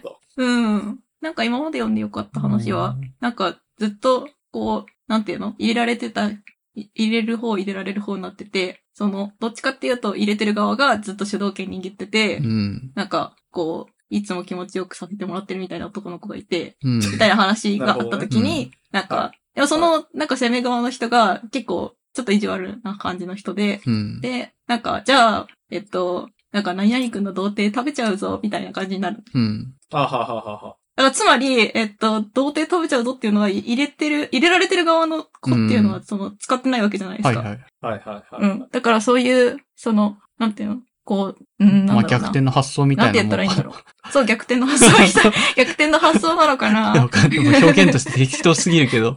で、こ、そうですいねや、。ちょっと違う。まあ逆転の発想じゃないです けど、まあまあまあ、でも、まあそうなんですよ。あの、そうなのよ。まあなんかいろんな気持ちいいことする人たちがいた時に、その気持ちよさの幅が広がるっていうのはすごく面白いなって思いまうす。ん。で、なんだろう、勝手にバースものが良いっあ、てはいはいは言い。あっ、てるのは、あ、めっちゃ脱線してしまった。はえいっ。と、か、なんですかね、BL も、いえ要は一応性はあるわけじゃないですか。なんつうな、な、ないのか。そうですね。はい。あそうそうそれをもうちんまょっあと、一応その、うん性っていうものを抽象化しするのが、まるまるバース、オメガバースとか。あ、そうですね。はい、そうでっていす。うことなのあかで、な一回その、そうですね。だから、その、キャラ、キャラ同士が、その、えっ、と、関係を持ったと、その、男女じゃなくって、生まれながらの種族とかっていうの方が、なんですかね、もうちょっと、はい。なんだ、緩やかになるというか、抽象化される気がするんですよね。性、性約は。そうです。ね。うん。で、なんかよく第二の性とかって呼ばれるんだけど、なんか、だから、まあ、そのオメガバー、例えばオメガバースの世界では、は男と女っていうのはいるんだけど、登場するのは、まあメインでは男性、男キャラしか出てこないんだけど、えっと、男アルファと男ベータと男オメガがいますっていうことになるんですね。うん。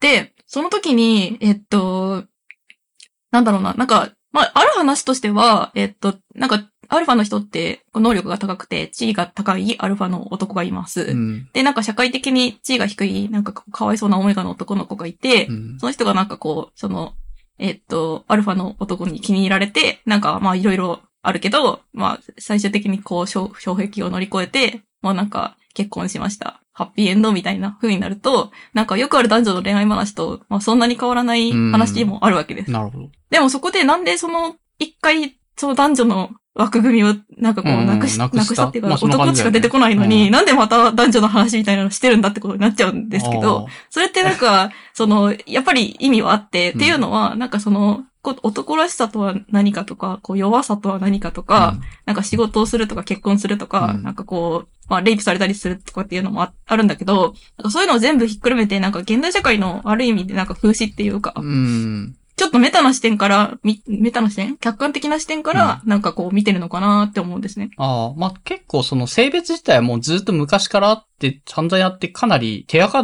がついた表現みたいなもんなんじゃないかなと思ってて、フレームワークとして。そうそうそう。それを一旦外した方が新しい表現ができるんじゃないかという期待感も込めてバースっていうのは、まあ、なるほどなって、発明だなっていうのはなんかわかる気がします。そういうふうに思いますね、私は。うん手まあなんか、その別の考え方がある人もいるのかもしれないけど。手垢がついてるなんとかね、やっぱりその、うん。表現としてで、ね。なんかその主人公たちが例えば悩んだりとかしてることに関して、なんかその、ちょっとその、引いた目で見れるっていうのが、うんなんかいいのかなっうてん思います。そうそああ、当事者性がそう低くなるといううか。そう、だから読んでる人は、例えば自分は女ですっていう人が読んでた時に、その男オメガっていうのは自分と結構似たような境遇にあるんだけど、違うんだよね。う。うん。ああ、そうだね。うんそうそうそうだね。違うね。なるほど。うんうんうん。で、まあ、えっと、そういうのはあるし、まあでもい、一方で、 今のは結構その、なんか長いストーリーでどういうふうになんかこう、お話が進んでいくかみたいな話もあったけど、なんか、その、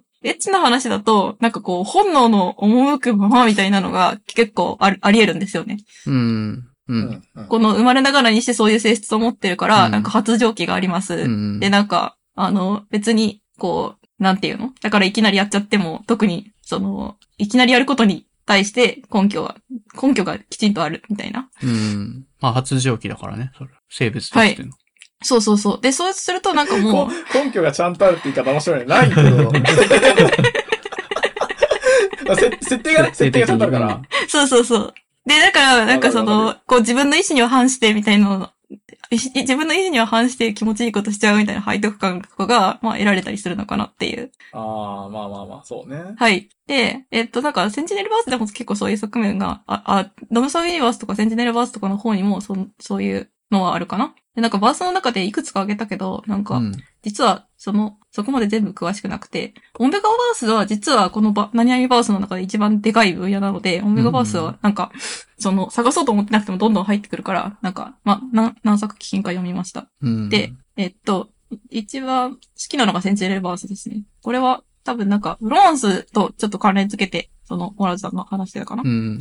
で、多分、うセンん。チネルバースって、なんかそれでまず何なんすかはい。あ、そうそうそう。これは、えっと、なんかセンチネルっていう、なんか、五感が優れた能力者がいるんですね。はだから、なんかその、人よりも、こう、圧倒的に、あうんえっと、なんだ、視力がいいとか、おー遠くまでめっちゃ遠くまで見えるとか、なんか小さい、人より小さい音が聞こえるとかっていう能力者がいて、うんだからまあ、戦う時に結構強いわけでうす。んうんでもなんか、この能力って、なんかその、使ってると、こう、めちゃめちゃ疲弊したりとか、うんなんか能力がこう暴走して、えっと、何もできなくなったりすることがあるんですね。うんうんうんっていう、なんかその負の側面がああるんだけど、うんで、そこで、えっと、このセンジェルの、なんかその精神を整えたりとか、なんか能力を高めたりとかできる別の能力者がいて、それがガイドって呼ばれてるんですけうど、んうんうんで、そのガイド、ガイドは、えっと、なんだああ。えっと、、ひ疲弊してるセンチネルを、えっと、癒したりとか。か、その能力の暴走を止めたりとかができます。なるほどうん。じゃあ、本当にブロマンスっぽい感じですね、それだったら。あ、で、そうですうね。んだから、そのガイドとセンチネルがなんか組んで、うんその仕事をするとかっていうことが、まあ多くて、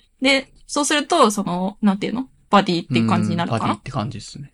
はい。で、ただですね、このなんか、どうやって、そのガイドがセンチネルを、こう、助けてるとか癒すとかっていうのがあるかっていうのが、実はなんか作品によって全然違うんですよ。うーん。なるほど。で、なんかそなるの、ほどね。こう例えば手を握って、なんか心の中に入り込むみたいなうんうんことができる場合もあるし、なんか、その、作品によっては肉体関係を持つことでうん回復できるっていう場合もあります。うんうんそうするあーそうねまと、あそそれう、は、そう、そう、そうね。そうすると、なんかそのエロ展開、こう、なんていうの、その、手を握って心の中に入るみたいなやつだと、なんか普通に、こう、なんて言うんだろう。まあなんか、あんまりエロくないんだけど、えっと、その、なんていうの例えば体液を摂取し、することで回復しますみたいなのになると、もうなんか死ぬかこいつとやるかみたいな感じになったりするうん。から、まあ、エロ展開がはかどるよね、みたいなうんなるほ感じもあるかな。便利だね。そうですね。だから、作者によって、その、なんか、えっ、と、そ、そこが、ちょっと設定がなんか違ったりするんだけど、えっ、と、まあ、メインではそのセンチネルとガイドがいますっていうのがうん。ありますね。ピピジさんがそのぶ、ジャンルが好きなのは何か理由があるんですかブロマンスっぽいから、あの、もともとそのドラゴンと少年の友情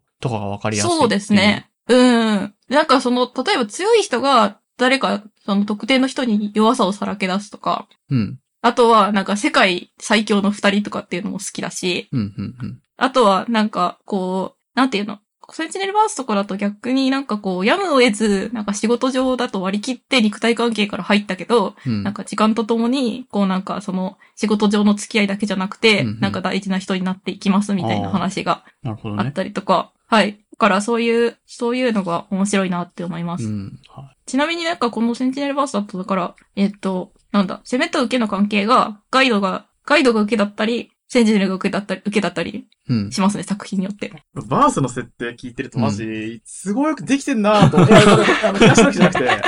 いや、だからあでも偉大な、偉大な発明作品っですてんなぁと思って、そう偉大な発明やなと思う。んそうです本当に。ねそうですね。ト偉大トなラック発突っ明込品んでだくしるのが、こういうところでもちゃんと生まれてるって感じだ。そうですねそうそうそうこ。れもこれもね、第二のダトイランのックトなんラだッよク。だわ。うんセンチネル。そう、そうですね。。で、でさ、その、なんていうの、こう、例えばさっき言ってた、あの、オメガバースとセンチネルバースだと全然こう作風が違うじゃないですか。うん。そうですまあね。そうですね。だから、なんかこう、なんていうの、エッチな話を見たいなって思っても、そのエッチの種類がめちゃめちゃあるっていうのは面白いと思ってて、だから 懐の広あさー。まあ確かにそうだ懐の広さ、まあ、確かに 懐の広さはある ね。間違いない。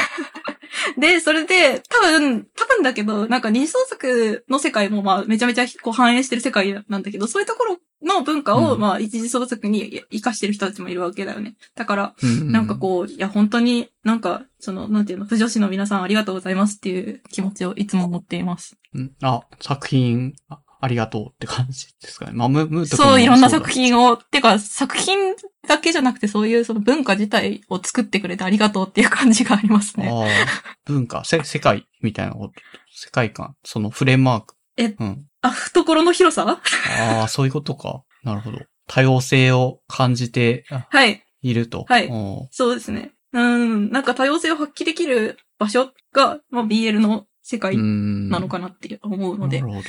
まあでも、どうだろう。まあ、ムムート君がよく見て、そのエッチ系のやつもものすごい多様っぽい感じをこの前話してるので、うんうんうんまあ受けたので、。多様性、いや、多様性はね、あんまないんだよな ない、ーんないのそうか、表、表現とあしての、、なんだろう。だって言葉が生まれるぐらいだからフィ、俺、これ、例えが適切かわかんないんですけど、あの、フィギュアスケートとかさ、競技性のあるさ、うん芸術ってあるじゃないですか。うん。あれって、あ芸術的なものであると同時に、シンクロナイズとかもそうなんですけど、うん技術を競ってるみたいな側面があるじゃん。うんだから特定の、こう、お約束があるわけじゃないですか。これをやらなきゃいけない。もしくはこれをやると高得点みたいな。あ約あ、束はある。ジャンプしてぐるぐる回ると得点がありますみたいな。そう。で、それ以外にも、まあ、芸術的だったかとか、あの、動きが良かったみたいなので別に加点されるけど、まあ、それとは別に競技的なあれがあるわけじゃないですか。うん。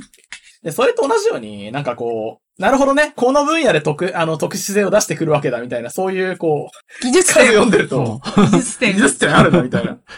なるほど。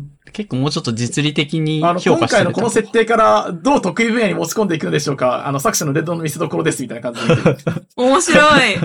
なるほど。まあ多様性と言っても良さそうだけど な。ら心の中のもう一人の僕が、あの、ターンを決めてきましたね。ここで得意分野に持ち込んできましたって言ってる。おーそれは、なそ多様性じゃない。そこれはね、ちょっと多様性とはまたちょっと違うような気がする。なんか、数、やっぱ数見ていくとさ、うん。なんか、こう、こう、設定を使ってきたかとかさ、あうーん。まあ、ゲームだったらさ、ここでこういう風な見せ方をした、したかったんだなとか、うん。うんうんうん。のが分かると嬉しさがあるみたいな。うん伏線特回にゲ収みたーいムなって。作るの大変だから、うん。あの、全部作れる人っていないんだよ。これたまに話してんだけど、はいはうん音楽も作れて、絵も描けて、テキストも描けて、ゲームも作れる人っていうのはあまりないんだよね。。うううあ、そうだね。そこれめっちゃ大変だよ。だって音楽作れて絵描けるだけですごいよ。うんん。うん。え、もし、え絵描けるだけですごいんだけどうん、 4つともできるっていうのは、もう、もうかなり特殊な才能なのよ。う。うんん。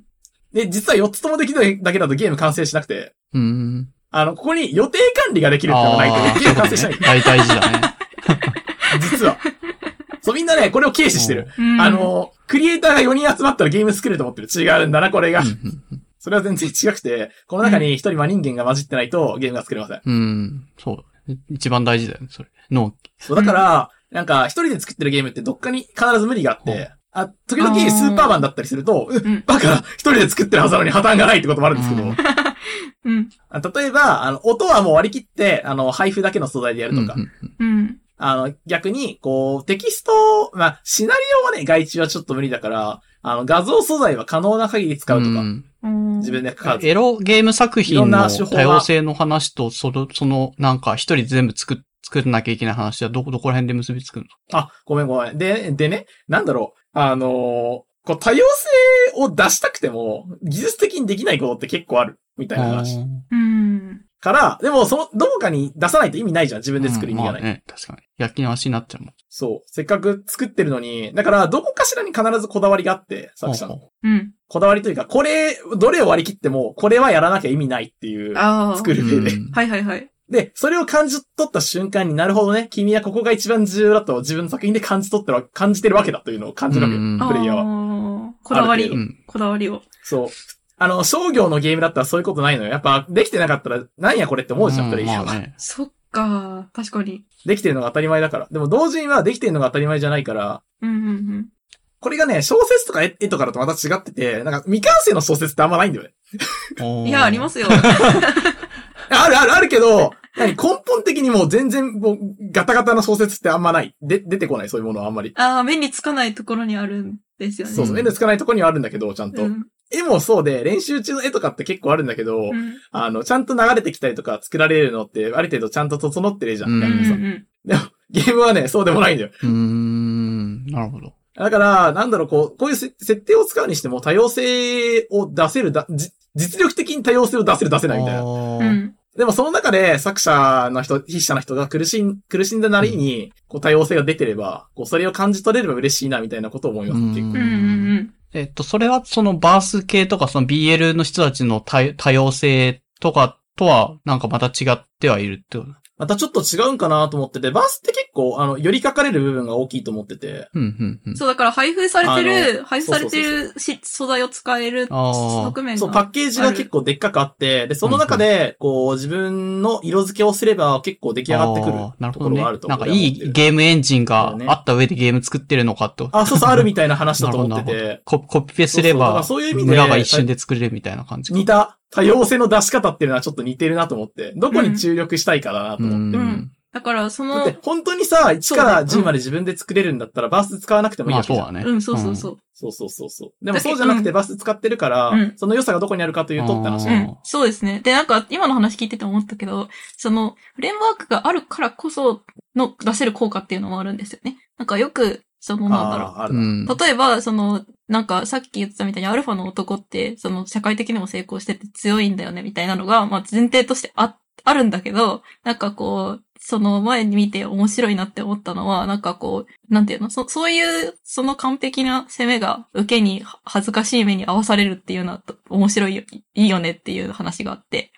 だから受けっていうのはずずっとこう、なんていうのもらうばっかりじゃなくて、なんかこう、うん。時には、なんか自主的に動いて、こう、なんて言うんだろうな。なんか、自分がやりたいことをやったりするとかっていうのも全然あるし。で、なんか、意外な側面、意外な側面っていうか、お約束をどれだけ破れるかみたいなのが、なんか勝負どころかなっていう気もするので。うんあー、なるほどね。うん、わかります。なるほど だから、うんこの話は、アルファがで、と、オメガがこうなってるから、ここういう風に進むでしょうみたいなところを、あえて破っていくことで、その作者の表現したいのはそこだったんだっていうのがわかるってことか。はいそう。なるほど。そうですまあね。そういう意味はだと、で似それたところあるね。うん今のムート君が話してて。うん。そうそうそう。で最終的に多分なんかその人間同士の関係性っていうのをなんか固定関連だけじゃなくて、なんかこう、もっとこういう可能性もあるよねみたいなところで実験していくような感じなのかな、な、なんだなーっていう楽しみ方をしてるところもあそります。れがまあ多様性って表現につながってきたってことか。まあそれでありがとうございますうんって感じになってるわけか。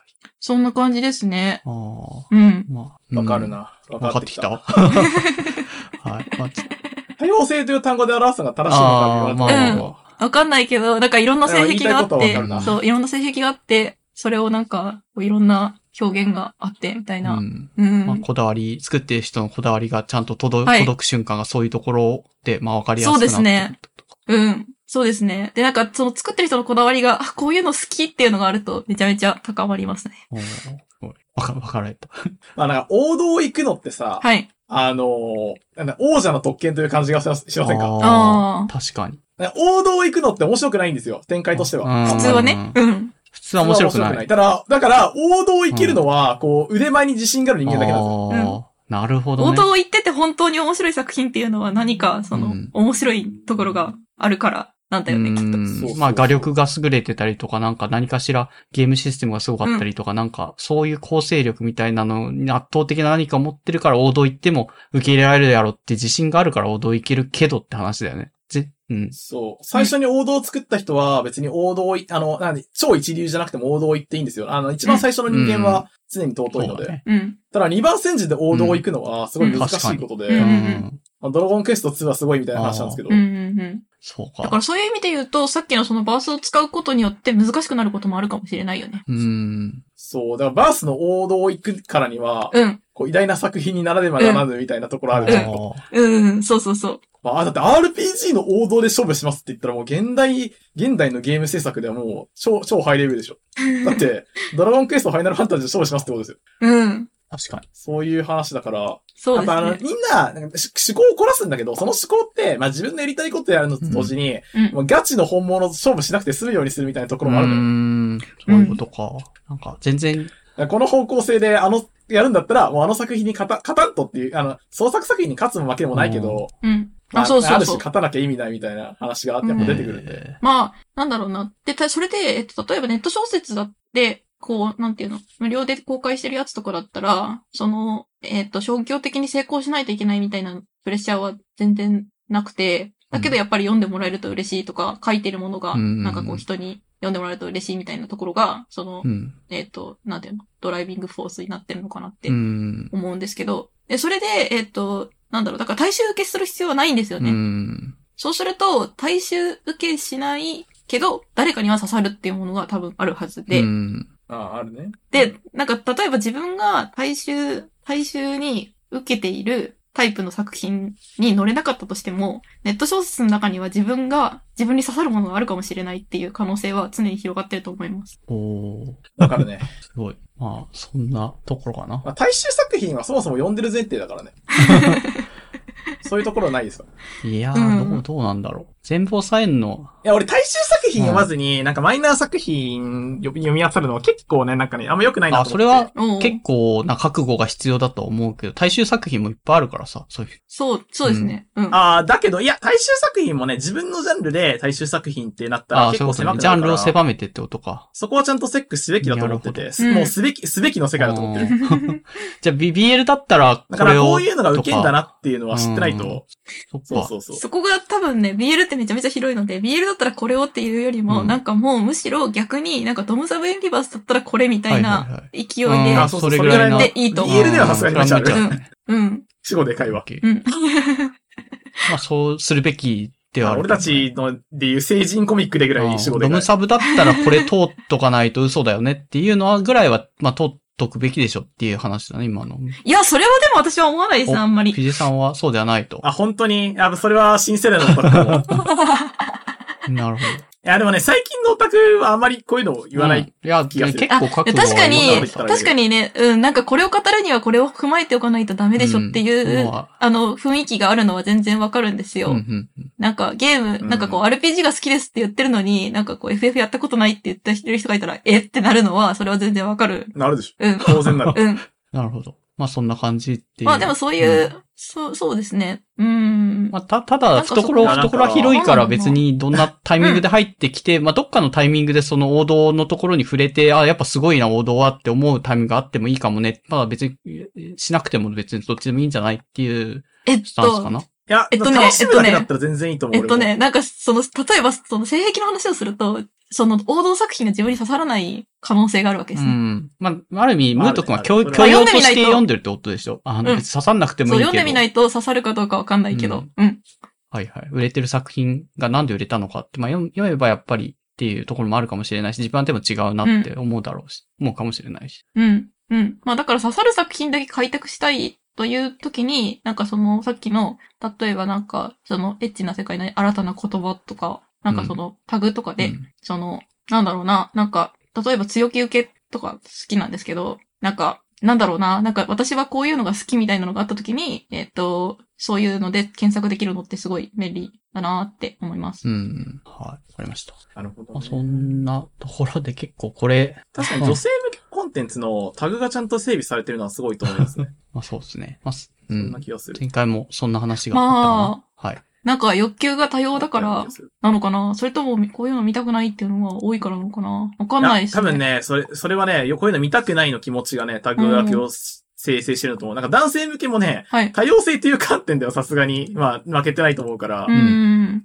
でもね、男性向けはね、あまりね、こう、検索ができないんですよね。うーん。。そうか。だから俺が、あの、1000、1000以上あるロリ作品を1から、1から1000まで全部順番に見ていくみたいな状況が起き起きるんだけうどー。ん。そうか。まあ、検索しやすいっていう意味ではメリットはすごいあるから、なんだろうね。あの、うん男性ものもタグつけたらいいんじゃないですかって気がするけど、それ。いやー、そうだかね。らそこにかける、なんかモチベーションとか、なんか、その、そこにかけるリソースみたいな面で、ちょっと違いがあるのかな。かもしれない。やっぱ、気持ちとして強いのって何々したいよりも何々したくないの方が強いと俺思ってて、うんあそうなんだ。そっちの欲求が強いとうまくいくのかなって気がする。ーう。うんん。そうか。まあ、見たくない欲求が強いからタグが生まれてるんじゃないか説をある意味、 あの、主張したいためのって話だよね。そうだ、俺は主張したいな、結構。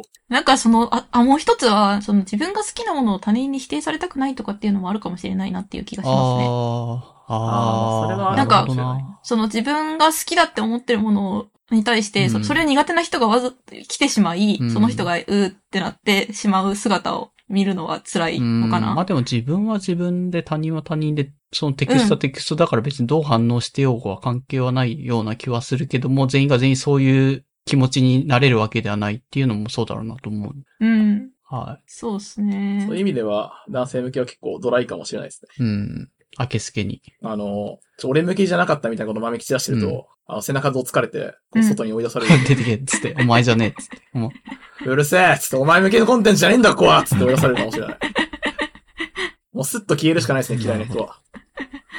まあ、確かにそこなんで、そういう違いが現れてるのか、なんか、あの、興味がありますね。うんな、なんなんだろうね。はうん。やっぱ、男性向けと女性向けの考え方の違いかなという感じがしますが。い。なんかね、ちょっと思ったのはさ、こう、人に不快な思いをさせちゃいけないみたいな教育を受けてる人たちもいるんだろうなっていうふうに思っちゃったんだよね、今。ああ、でもやっぱ女性の方がやっぱそういうの強いですよね、結構。あこれは事実レベルでそうかなって俺思うんですけあど。多分ね教育としてってことですね。別に生まれながらにとかじゃなくて、うんそうそうそうもともとそういう風なものをインストール、後付けでインストールされてる。そう、いや、インストールされてるから、やっぱそういう文化が育ちやすいというか。あーなるほどそうな。そうそう。かなーって今思いました。かいや、教育が悪いよ、教うん育が。かな。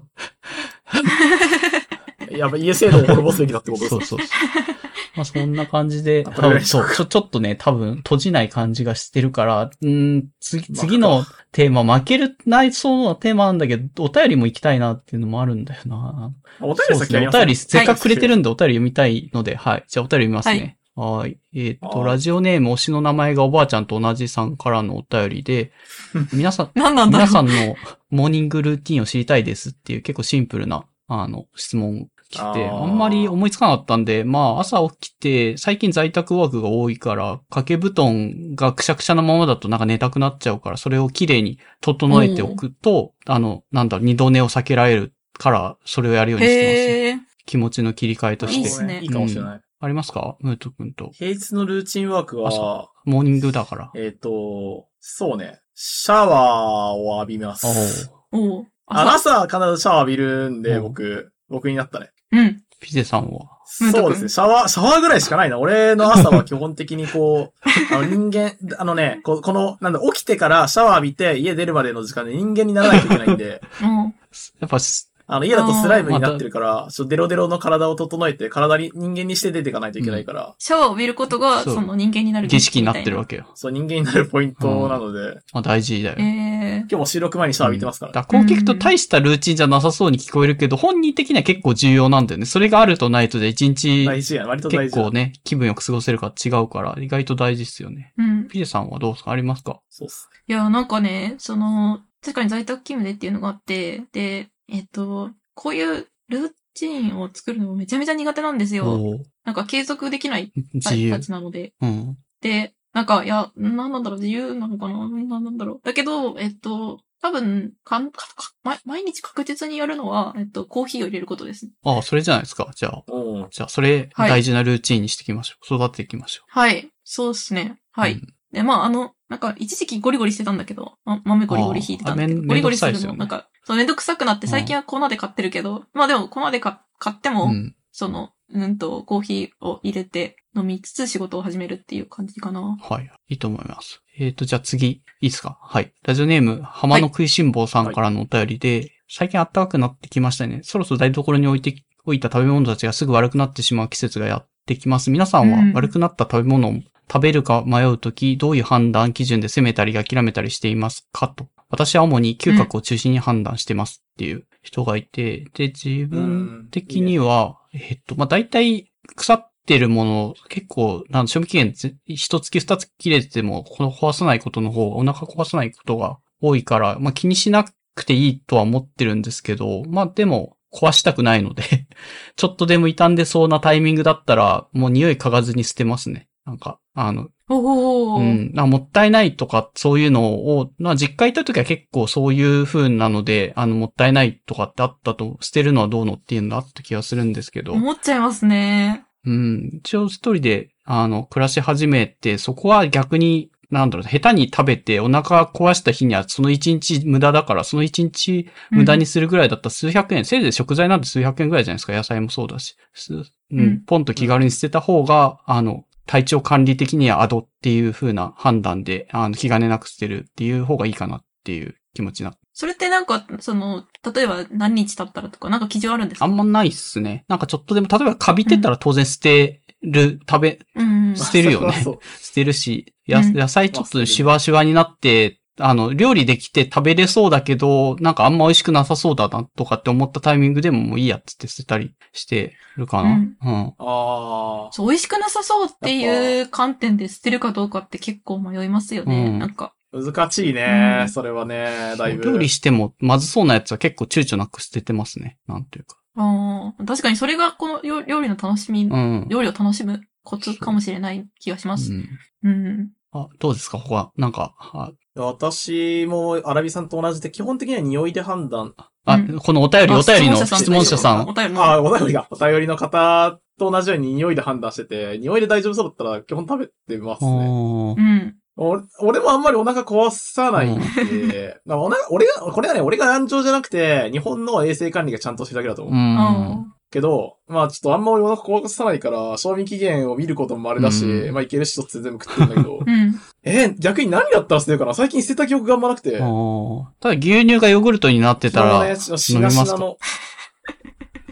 いやー、飲まない。さすがにそれはやばい。あるよね。ほ放置してるとあいるや。、あのね、牛乳と卵は牛乳がヨーグルルトになったやつは飲まない、さすがに。そ、ト。さすがに飲ま飲まないじゃない。それは飲めないだろ。いいや、一応飲めはするじゃん、物理的に。や、ダメだって。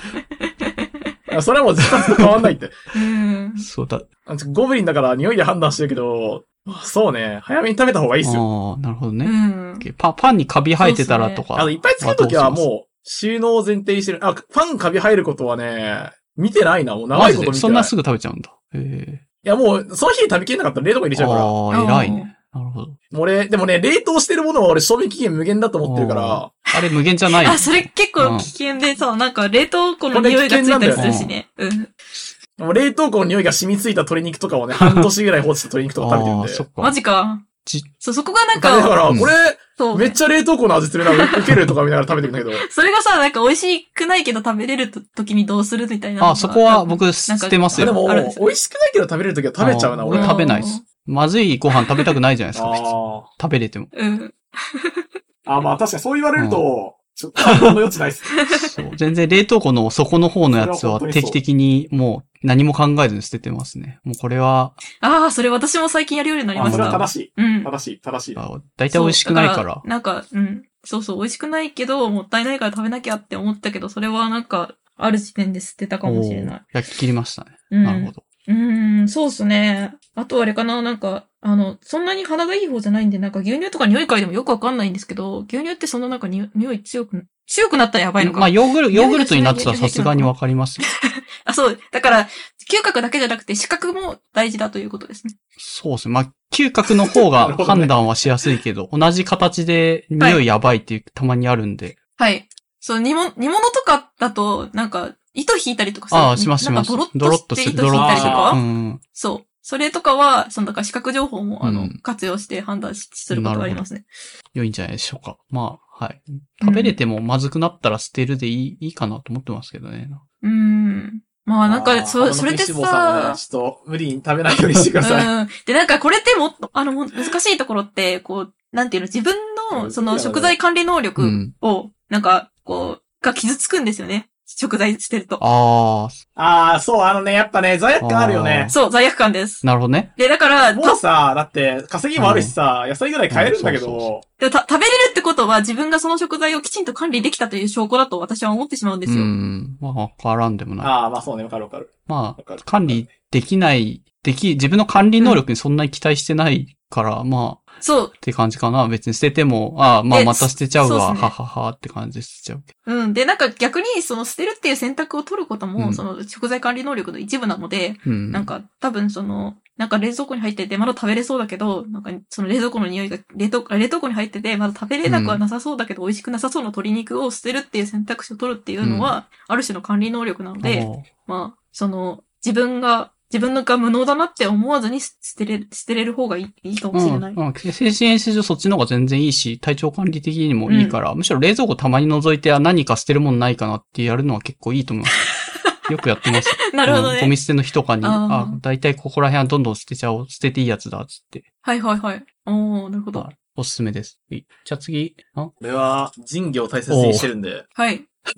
あの、食材を捨てることはかなり重い罪に値するとオッ思ってケ ーオッケー。あの、農家の子っていうの多分あるとは思うんだよね。ちゃんとご飯作ってたとかっていうのも。それ、いやー、どうかなまあでもやっぱさ、思うよね。あの、生産者のことを。うん。え、値段的には大したことねえよ。うん捨てたっていい。うん。けど、あの、ちゃんと計画を立てて物を買いましょ いや、それがなかなか難しいんだよう。な。ちなみに今、俺は自分にできないことを言いました。 不可能です。いや、なんかでも、計画をその立てうて。ん生産者のっていうことを考えると、私たちはお金を払った時点でもうなんか、その、なんていうのあの、ちゃんと礼を尽くしたんじゃないかなって思うんですけど、どうなんだろうね。いや、生産者に対しては当然尽くしてますけど、うん。そういうお金を払った時点で。うん。ちょ今からいただく命に対しては、あ礼を尽 くしてない。あ、なるほど。そこが、そうか、仁義ね。オッケー。また、家、うん。そこら仁義なんでまあ、まあごめん。そこの仁義は多分、全然、そういうの採用しているからこそもったいないって言葉があって、捨てられないとかってはい。いうのがあるんだろうなと思ったけど、なんだかんだ、なんか捨てた方が物事すごいうまくいくから自分はもうそこは一旦、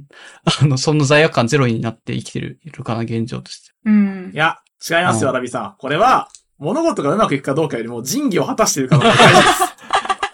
え、何のために人形を果たすちゃん何のために人形を果たいすや、まずい。い鶏肉食べたくな 仁い。義を果たすのは仁義を果たすためで しかない。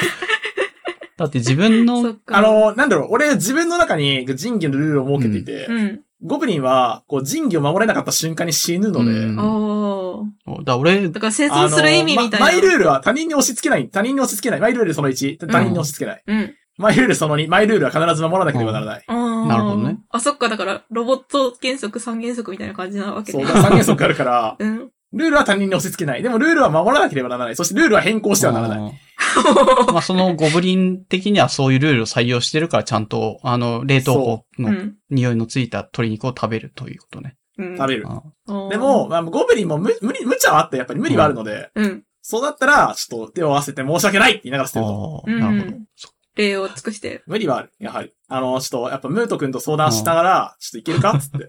うん。人義果たしたいけど、ちょっと無理かもしれんっていう時もある。うん。ね、そううんだよね。はあ、じゃあ結構頑張って食べて、本当に無理だって言ってごめんなさいして捨ててるっていうのはまあ実情しょうがないかなっていう感じなんですよね。いや、アラミさんの言う通りだと思いますよ。だって、お金ね、もったいないって言って食べてさ、お腹壊したらめっちゃお金かかるそうじゃんだよ。一日飛んだらいくら飛ん飛んでんのって思うし、働いてて。だようんそそう、そううっすねいう話よ。だから病院も行ってるしさ、仕事もできてないしさ。最悪だよ。うん。ねうん。も う、もうバカだよ。やってることどころか。でも、人義は果たさなきゃいけないから。まあわかった、まあそこはちょっと合理性と仁義の多分バランスだと思うんで。ここはね、心が二つあるのよ。やっぱり。うんあの、分かってるんですよね。アラビさんが言うこと全部分かってる。オうッケーんオッケいや、でもそういうさ、嬉しいなねんか、その合理性だけじゃない人間の、なんかこう、うなんて言うんだろうな。なんか、その合理、合理、ひ、ひご、ふ、ん非合理的だけど、なんかこう捨てられないところみたいなのがすごく愛おしいと、愛おしいと思いー。ますね。ああ、なるほど。いやーでも心二つあるからさ、やっぱそういう、そうしてる自分をさ、なんて愚かなバカなんだって思ってるんだ よ。やっぱゴブリンってバカなんだなって思ってるんだけど、まあでも仁義はそうだか いやら、切るしかないし、仁義は。なんか、そう。ある意味、だから、その、なんていうの、ゴブリンを見てるムート君っていうのは、ちょっとエルダードラゴン的な側面を持ってるんですね。そう。なんて愚かなゴブリン、愛おしいっつって飯食ってる。じゃあ、なるほどね。悲しい、本当に。こんな生活やめたい、私。えー、はい。じゃあ次のお便りいきますか。えーっと、はい。ラジオネーはムい、かしわも、かしわもちゃんぽん麺さんからのお便りで、皆さんの激輪って何ですかっていう質問で、ちょっと、な激輪って言葉だけだとって思ったけど、まあ多分腹立つことは何ですかっていうふうに言い換えていいのかなと思って、まあ思う振り返ってみたけど、最近あんま腹立たないなっていう感じですね。うんうんああ、偉い。 まあ、ここに書いてあるけど、逆になんだけど、最近、なんか、深夜にフォロワーさんがブログ書いてて、読んで、なんか、そこのブログは旅行の計画、まあ、結婚されてて、旦那さんが、あの、自分もちょっとは、あの、旅行の計画を立てたりすることに貢献したり、なんか若干発達っぽい感じ、そういう事務手続きが苦手な人だと思うんですよ、その書いてる人。うん。はいで、だからだと思うんですけど、周りの人が大体綺麗にそれをやってくれてるあの、あの、で、多分、まあ、旦那の方が得意そうなので、 やってくれてて旅行に行ったんだけあど、ーでもそれだと旅行を立てた思い出が私のなんか貢献度合いが低いみたいなことを結構愚痴、めちゃめちゃ愚痴ってなんか腹が立ってるみたいなことをブログに書いてるっぽい内容に対して、 なんか多分うん。別にじそのフォロワーさんをディスるつもりもないし、その人のことを言うつもりもなくって、自分はいのコメントしたことは、なんか仕事において、えっ、と、なんですかね、あの、仕事をしないことで貢献することって意外とある気がしてて、無駄なことを、むなんだろう、頑張って仕事をしたことで仕事を増やさない。だいぶ面白い。うんなるほどね。そあるうあ。るそれが意外と仕事の現場だと大事だよねって、自分自身に対してね、じなんかね、無駄なうん自分で頑張りを見せたことで周囲に迷惑かける仕事をしてることってうん。あるのはいあるあるで、ね仕事の現場にそういうのは大事だよなっていう、完全に自分のプライベートの仕事に対してのコメントをしたらめちゃくちゃブチギレて、その人 が。はいかわいそう。ああ。ね。だから、その人が自分がその仕事をしないことによって仕事をしているタイプの人間だって言われたような気がしちゃったうのん、かそう、な。まあそうなのかな。うん で一応別にその人についての、このブログに対してのコメントとか直接の感想じゃなくて自分の仕事に振り返った感想ですともツイートはしたんだけども、でもめちゃめちゃブチギレてて、 なんか不不あら理解でしたっていうリプが来たりはした。あ、ラビさん、それはね、仕方ないですよ。仕方ないか。え、でも俺、それはあれですよ。うん、ぶか、ぶち切れられた瞬間にその人にリプラクってなんだやる気なってんで すよ。まあ僕は別にあの、俺は違うって言及したのにお前が切れるのは勝手だけど、俺がお前の怒りをじ受容する、こううん何、ルールもないから、まあそう。お前がやる気なら付き合うがって感じまあだけ喧嘩するつもりもないから謝っといたけど、あど。やの、べインターネット調和だからすぐ噛みついちゃうんだ、まよあ、と謝ったコメントに対しても、その人は私はすごい不快でしたっていうようなリポをつけてたから、まあ別にその人の不快かどうか俺興味ないけどなって思いながら、まあ特にそのまま置いてたけど。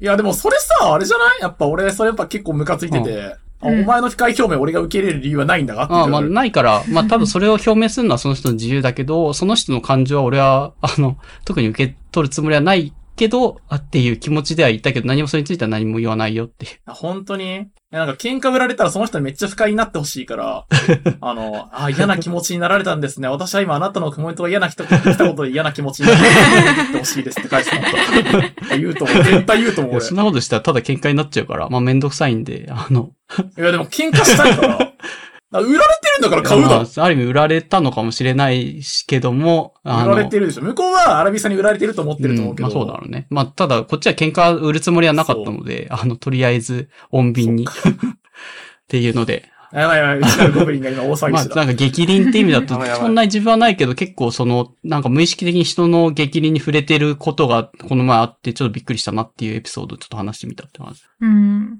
ああ。力輪たくさんあるんですけど、もう、たくさんあるから、こう、すぐチワワになっちゃうんですよね。うん。チワワ。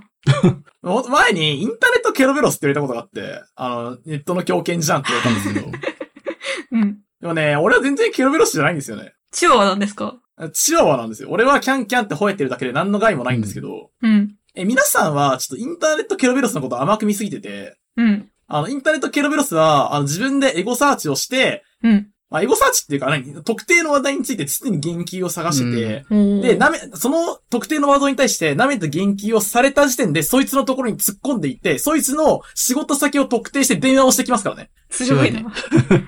あの、それと比べたら、俺なんてチワワですよ。皆さんリプライしか振らないんですから。優しい と。優しい。もうめちゃくちゃ優しいと思いますよ。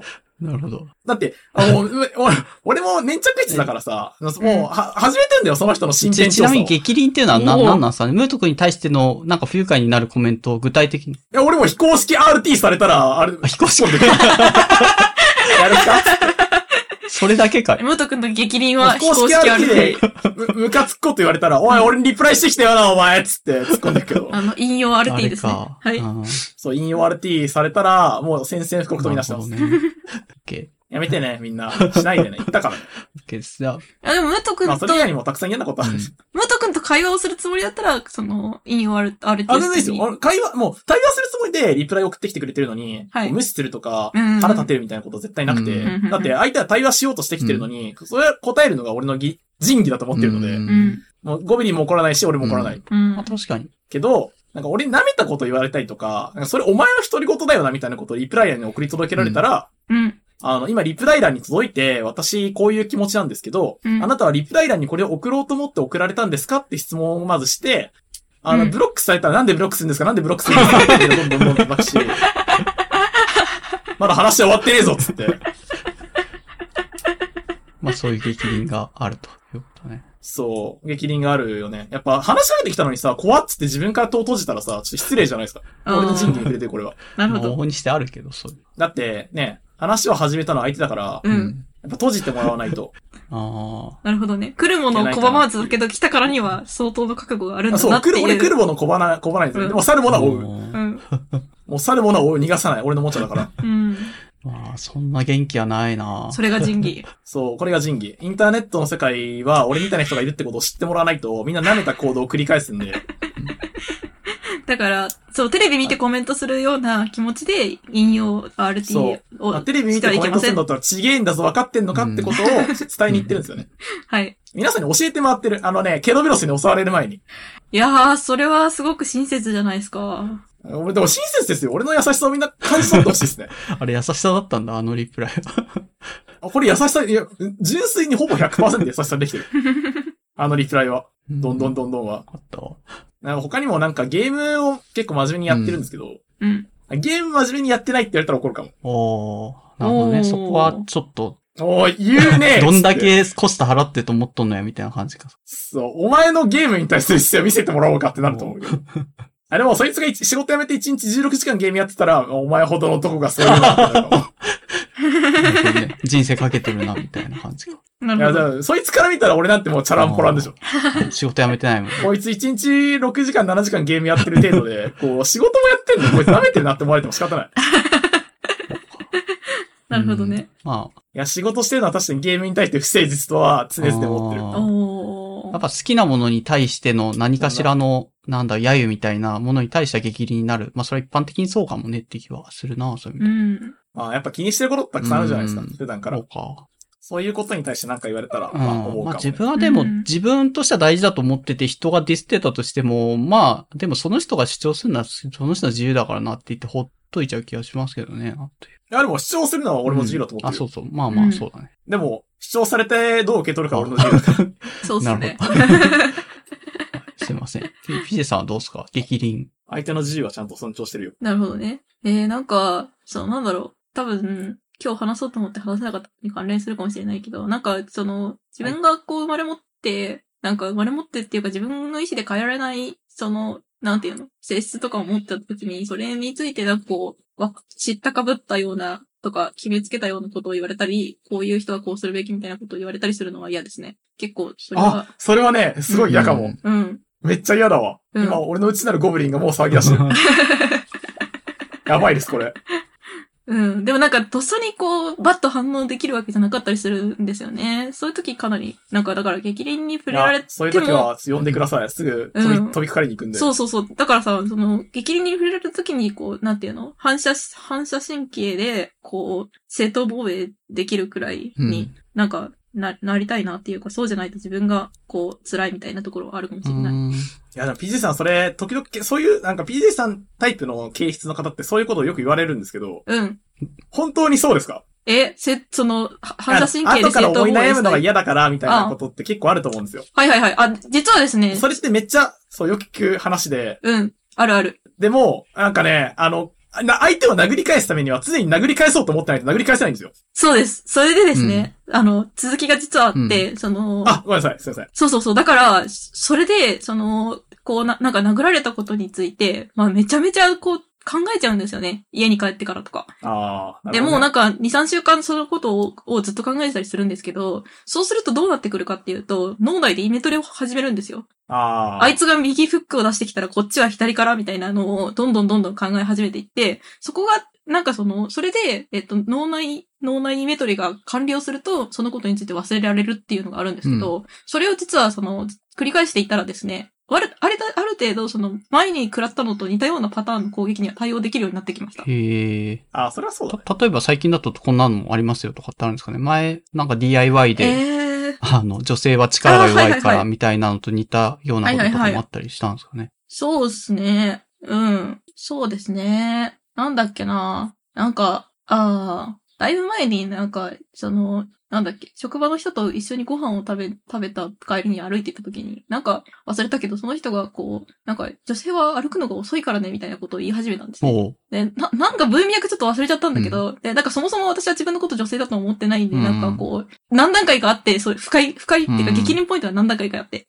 丸一、私は自分のこと女性だと思っていないので、その、こう、パッと見の外見で、女性はこれこれって言われることは不快です。で、丸二、女性という人々が、まあ、いる、いるわけですけど、その人たちが全て同じ形質を持っているわけではありませうんんっていうのが丸二としてあって。で、なんか歩くのが遅いっていうのは、つまりその人たちを馬鹿にしているんでしょうかみたいなことをどんどんとうんあるんだけど、それに対して、なんか、え、それってと、と、それって統計的に優位なんですかっていう、うんあの、こ回答がさらっと出てきた時に、お、やったーって思、思いました。ああ、それが正解なんだ、PG さんって。 相 手、いや、まあ、何かしら言えたから良かったかなって感じかあなあ、。なるほどね。そっか。結構その、まあ、相手はそれに対してなんか、えっていう感じがしたんで、まあ、そのなんだ。ごめんなそのさいとはならなかった感うん相じ手をですか。まあ、とりあえずそうですね。うん。まあ、もごもごってして、うんだから、き、その相手が、こう、なんか、気まずい感じになっていることに対して、うんまあ、あの、うん。いや、そんな、なんか、その、なんていうの、この程度のことで、言い返せなくなるようなこと言っちゃダメだぞ って、にニコニコしながら思いましなたる。ほどね。わかるなぁ。ちなみにそれ、相手が俺だったら、そこから、あの、0.5秒でバッと始 まった。なんちょだっとでもそんなこと言う女性は歩くの遅いからね。え、俺は結構女性形式的なことを繰り返し発言してるんで、今日は言わないんですけど。そうか。え、俺ね、歩くと、歩くの遅い人嫌いなんですよ。あー歩くの早いもんね。あの、じゃあ、これは別に今悪口言ってるわけじゃなくて、あの、例えばスマホ見てる人って大体歩くの遅いんですよね。あーううんん。いやそでれはも、、駅の狭い通路性別関係なで、くあの、のんびり歩いてるのと俺犯罪だと思ってて、そうなん だ。駅のあの狭い通路でのんびり歩くのは犯罪です。 いやいいですよ。あのね、女性、例えばね、女性の方がハイヒール履いてて早く歩いてくれっていうのは暴力なんで言いません。うん、僕はう。ん。彼女は一生懸命歩いてるはずです。じゃあ、別に性別関係なく、歩くの遅くてスマホをやそう、ってチるンタやられてるやつのことが許せねえって話なんですよね。特に理由なく。はい、はい。あの、多分ご老人がね、早く歩けないのとか、うんあの、妊婦の方が早く歩けないのとか、うんあと、あの、尖った靴履いてる方が早く歩けないのとか、いろんな理由があります。うで、ん理由があるんだったら私怒らないんですけど、そうそうそう。あの、特に理由なくチンタラチンタラチンタラ、すい ません、ちょっとゴブリンが暴れ出したんでやりますが、そうですね。だから、あのだから、ちょっと、うま許せくなくて。うまくまとめようとすると、うんなんかまあ、いろん、みんないろんな理由があって、あうあの早く歩けないことがあるんだろうけど、そうそ,、うんれを雑に、こう、なんかもう生まれた時にどうしようもなく決まってしまうものによって、こういう人はこうみたいなことを言う言う言うのっておかしいでしょっていうのはあって、まあそこら辺が激凛かうな。ん。確かに。なるほどね。そうですね。やっぱ粗暴ヒューマンなんで、ついつい、あの、チンタラ歩かれてると、後ろから咳払いしますけ ど、私。ガチで粗暴なんで。いや、だからね、その、なんていうの、人類すべてに対して粗暴なのは私はいいと思うんですよ。ただ、まあ、平等、人平等は属性平等だね。そう、そう、それは平等でしょであ、も、微妙ですよ。おっさんにも俺、次お願いしますから。そう、だから、モブサッピンできるかちょっと微妙なんで、ちょっと自信ないんですけど。そうそうそう。で、で、それで相手が女だと思ったから粗暴だっていう人は、私は、ああーいの、やなんかていうの卑怯かだな軽蔑しますね。ああ、確かうんに。それはね、軽蔑されて仕方ない。ういわん。かりました。まあ、そういう。そう、だから、すやあ、ー、そ俺う。も、ちょっと気をつけていき ますね。モブサップに責任出しなきゃいけな頑い張っ。て。うん。そうです。だ か頑張ら、人頑張類り、ます。そう、だから私はね、なんか、いや、PJ さんって、こうなんか、人当たりいいとか優しいとか言われるんだけど、うん実はそういう人類すべてに対して粗暴な人っていうのは、そあの、認めてますね。認めてっていうのは、こう、やるやつだなって思ってる。うんまあ確かにね。人を見てねそう、顔色を伺ってやる人よりかは全然いいかなって気がするね。うん。うん。うんそうそうじそゃあう。ぜひ、ムト君、引用、引用リツイートにどんどん喧嘩を売ってこう、それと。はい。やるぜ、俺は。まあえっと、で、ちょっと、コンテンツ系に移ってもいいですかね。えっ、と、多分、はい。ピチさんい、や、もう5分くらいしまかあないちけょっど大丈と、あ夫。の、巻きで、めっちゃ巻きでやるんですけど、漫画をはい読むことに躊躇してるっていう話があったんで、それについては、ムト君とか、はいあの、回答持ってんじゃないかなと思ってて。そうですね。あ、漫画は全部買いま した。えっと、前提を言うと、PJ さんが漫画読もうとした時に全巻セットだと5000円とかって漫画っていうほどコスパがいいあのメディアじゃないのでお金がかかるんだけど、漫画みんななんか読んだって気軽に言ってるけど、そういうのポンポン全巻買ってるのかなっていう疑問でどうしてんのっていう話ですよね。そうです。え、前巻買ってるかも。おー。そう。あ、でもね、俺ね、漫画がっつり読むとき、もう寝カフェにこもることが多くて、十あー何時間ぐらい。そう、わあかるわかる。もう15時間寝カフェでこもって、なんか全巻読破して帰ってくるみたいなことが結構多いかう。なんそうそー。ね、レカフェに十何時間。すげえ。なんか朝から晩までいて、うんそろそろ日が、終電になっちゃうから帰 う。るかみたいな。おーええー。まあでも安いよね、多分。あの、漫画を読む5000円。かなりい。安い。買うのと比べたら安くて、いくらだろで、買ってもいいやつはもう Kindle で全部まとめて買って、そうそうそううんあのー、なんだろう、ゲームやりながら左の画面で読んでるみたいな。まあ覚悟が決まってえるー、。ゲームでやりながら漫画読むのあ、なんか休憩時間あるんで、おーあ、ゲームのね。その合間にちょっとずつ進めるみたいな、そうそうゲーム。待ち時間とだかからに。、なんかみんながみんな読んだからといって全部買ってるわけじゃ自分もないと思ってて、やっぱりこれはうん買ってもいいかなっていうのを選んで買ってますよ。で、あの、うんスムとか言ったようにネカフェで自分はあんまネカフェ使わないけど、ツタヤで借り入れたりするじゃないですか。レンタルで一冊何十円みたいなああ。やつとか。そうするとコストはいはがいは多い、分相当抑えられるのあそれでもいいで。あ、確かに。ツタヤとかゲオとかうんね。これ一回読ありますよめればいいやってやつ言われてはみれば。まあでも買ってもたかが知れてない漫画って100冊買ってもいやー、さ、まあ5 5万でしょ万だけど、でかいでしょ、5万。そうかな漫画100冊分で5万って考えたらめっちゃ安いなと思う。だから人間って一月に100冊漫画読むの結構大変だから、うん。ピジさんこれどれぐらい読みますええー、どれくらい読んでるんだろう。でも、まあ、そんな月に100冊も読まないですよね。ううんん。まあ月に100冊読む人間かなり漫画好きだと思いますね。うんそうだでもそれでも5万しか使わないから、まあ年60万ならいっか、みたいな。なるほどど。やばい、これスーパードンブリ感情かもしれん。うん、まあちょっと人にどこまで出せるかっていうのまあええかっつはって多分人にもよるとは思うんで、お金稼いでるから別に漫画躊躇ななんくか全全部書部買っけてるよも。たかが知れてるかなって思っちゃうけど。なんだろうな、なるほど学生の時とかそこそこお金に困ってた時は漫画買いづらいって友達も言ってて、ただ社会人になって働ああ。ああ、漫画買いづらかったな。まあでしょ買いづらかっただけで買ってた から、食く、費ゼロになっそうそてたけこど。までやる人も少ないから。考えてないんだよね。はだいかはらい、はい。全、やっぱ取捨選択あっていいかなって。自分も一回きりしか読まない漫画は、なんか相当、あの、安く抑えたいっていうのも思うし、あと、7割引きとか、なんかすごい、セールでタダで読めますみたいなタイミングとかで、うん。ああ、そうね。うんそれ使ってもいいかもしれ見ない。定めてますね。一巻読むと大体これ本当に好きかどうかってなんとなく分かったりするところもあると思うんで。ああ、そっか。い一巻だけ無料とかもありますうんあもあんいうのをね。活用していけばかなり、あの、抑えられる気はしますけどっていうので。なるほど。で、あとは、そうですね。なんかね、多分ね、えっと、その、なんだ、食費がなくなるっていう心配よりも、こう、小説、た例えば小説、文庫本と漫画一冊とかが同じくらいの価格だったりするわけですよね。うんそうですね。その時に、こう、文庫本一冊で楽しめる時間とか、そのスト、その中での、なんか、語られてるストーリーとかっていうのが、圧倒的に小説の方が多いんですようね。ん。わかるな。そこが多分コスパっていう、なんうかん雑な言葉にまとめられちゃってるんだけど、それでなんか漫画を読んだ時に、なんか、でも、この作者の人は、こう、一本一本のタッチに、こう、すごい、うこう、ん情熱をかけて書いているはずなのに、私はこれを、なんかこう、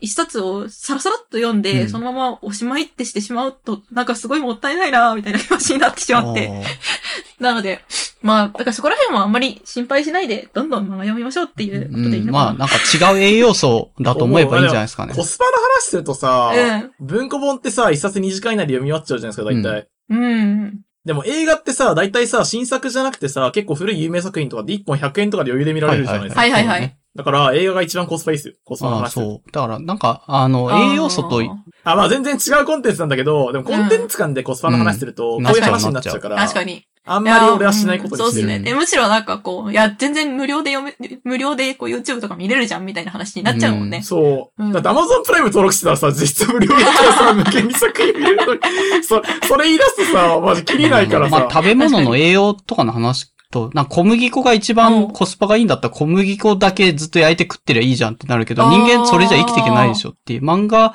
はとい。小説はそうじゃないじゃん。そうそう栄養素そうがいうことじゃない違うからっていう気持ちで読んでました。ああ、うんそっか。いくらこう野菜が体にいいよねって言っても野菜ばっかり食べちゃダメだし。そうそううん野菜ばっかじゃダメだよねっていう、タンパク質も取らないといけないかそうだら、からメディア間で、という気持ちであの、漫画を買っていただくのはいかがでしょうか。なるほどね。うん。あの、とても納あ得、しよまかっし。たたです。まあでもネカフェ行くの結構いいと思いますよ。あーあの、多分 PJ さんもたくさん読むタイプだろうから、そこそこ早く読むと思うんで。いや、なんかね、漫画読んでた時にさ、前に、あの、妹が結構漫画好きなんですけど、なんか、こう、見てた時にさ、なんか、えーなんか、字しか見てなくないみたいなこと言われて。いや、俺もランドクタイプだから、結構字しか見てないフ自ェー分ズあもる即し、読してる絵かもらつ、いてるお得ぐらいの気持ちでいるかも。はいはいはい。まあ、そこはそんなに心配しなくていいのかな。うん、全然いいと思います。読み飛ばしでいいと思います。はい。はい。で、えっと、じゃあ、寝かそうせです行ってみね。るお。すすめ本の話で、まあ、これ多分ドングレ FM っていう他のポッドキャストの若い頃にハマった本っていうので、えーっと、ちょっとトークテーマが2つぐらいになっちゃうんだけども、1個ピデさんが言ってくれたのは、なんか YouTube、最近だった YouTube あるから YouTube あれば本なんかいらないんじゃないっていうのを、このドングレ FM のホストの、えーっと、夏目ぐさんが言っていて、でもなんかどうなんでしょうね僕ちょっと最近思うのは本活字めちゃくちゃ好きだったんですけどうんやっぱさすがに今の時代と合ってないことないっていうもうなんでいいじゃん YouTube でなん でなんでこの文字だけ見てんのいいや、でも小説は小説で結構好きだけど、や僕も好きなんんですけど好きなんですけどもうスイッチ入るまでがもう時間かかりすぎるあ、そ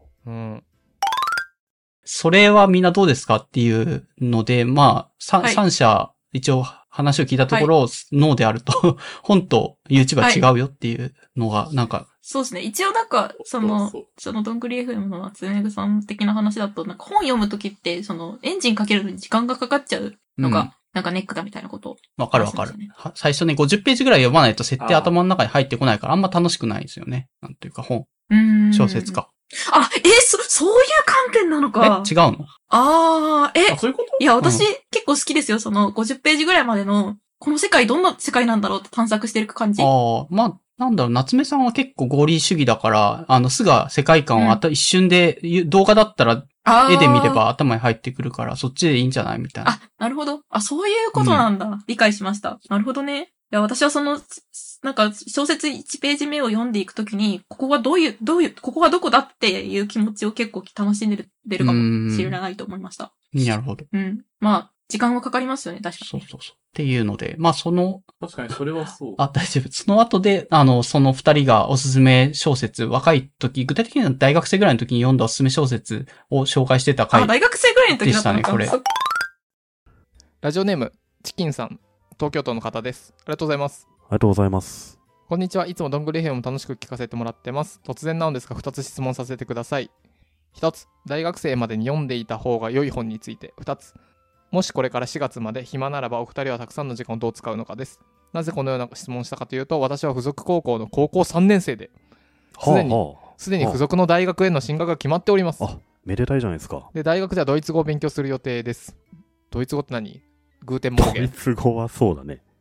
うん。勉強する予定です。大学に行っても困らないよう、英語とドイツ語は少しずつやっているものの、受験という目標がなくなった今、無気力な状態が続いております。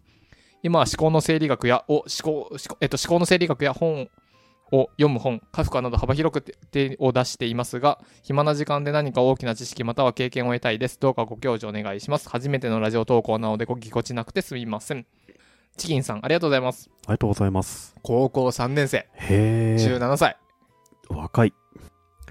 あれっすね。高校3年生で大学決まってるこの時期って最強じゃないですか。うん。か。確かにそうだ。あ、これもっと古代のことだったごめん。そうそうそう。なんか子供の、若い時って言われたので、なんかもう小学生とか中学生とかのことを考えいてやもる。う竜の騎士来てたから、おお、やり、やり、なかなかやるようやな、つって出てくそうなるんんだ。だけど。だから知ってるんだ、こだれ。から、いだから、意外と、ムート君とちっちゃい頃に読んでた方が似てるんじゃないかあな。さっきだってダレンシャンの話した時もさはい、パッと出てきたじゃないでなするほか。ど。うまあん。似たような年代ですからね。いや、面白いなって思いました。ちょっと紹介してずっこけ三人組もとらっかてもいいですかね。ね。多分、あーあの、タイトル言わないとは伝いわらないと思うんで、じゃあ、ピズさんから。はい。あ、そうあ、はい。えっ、と、コルネリア風景というドイツの作家の竜の騎士っていうのを最近あの、えっ、と、読みま、読み直しました。うんで、これはあの、ファンタジーで、えっ、と、少年うんうとん。竜と、あとはご一行なんですけど、えっ、と、ネズミとか、なんか猫みたいな、えっ、と、伝説の生き物うんとか、うんうんネズミと猫みたいな伝説の生き物はどっちも女の子なんだけど、その、えっ、と、あとはあれか、なんかちっちゃいロボットみたいなやつらが、伝説の、竜が住んでいるという伝説の地を目指して旅をする話です。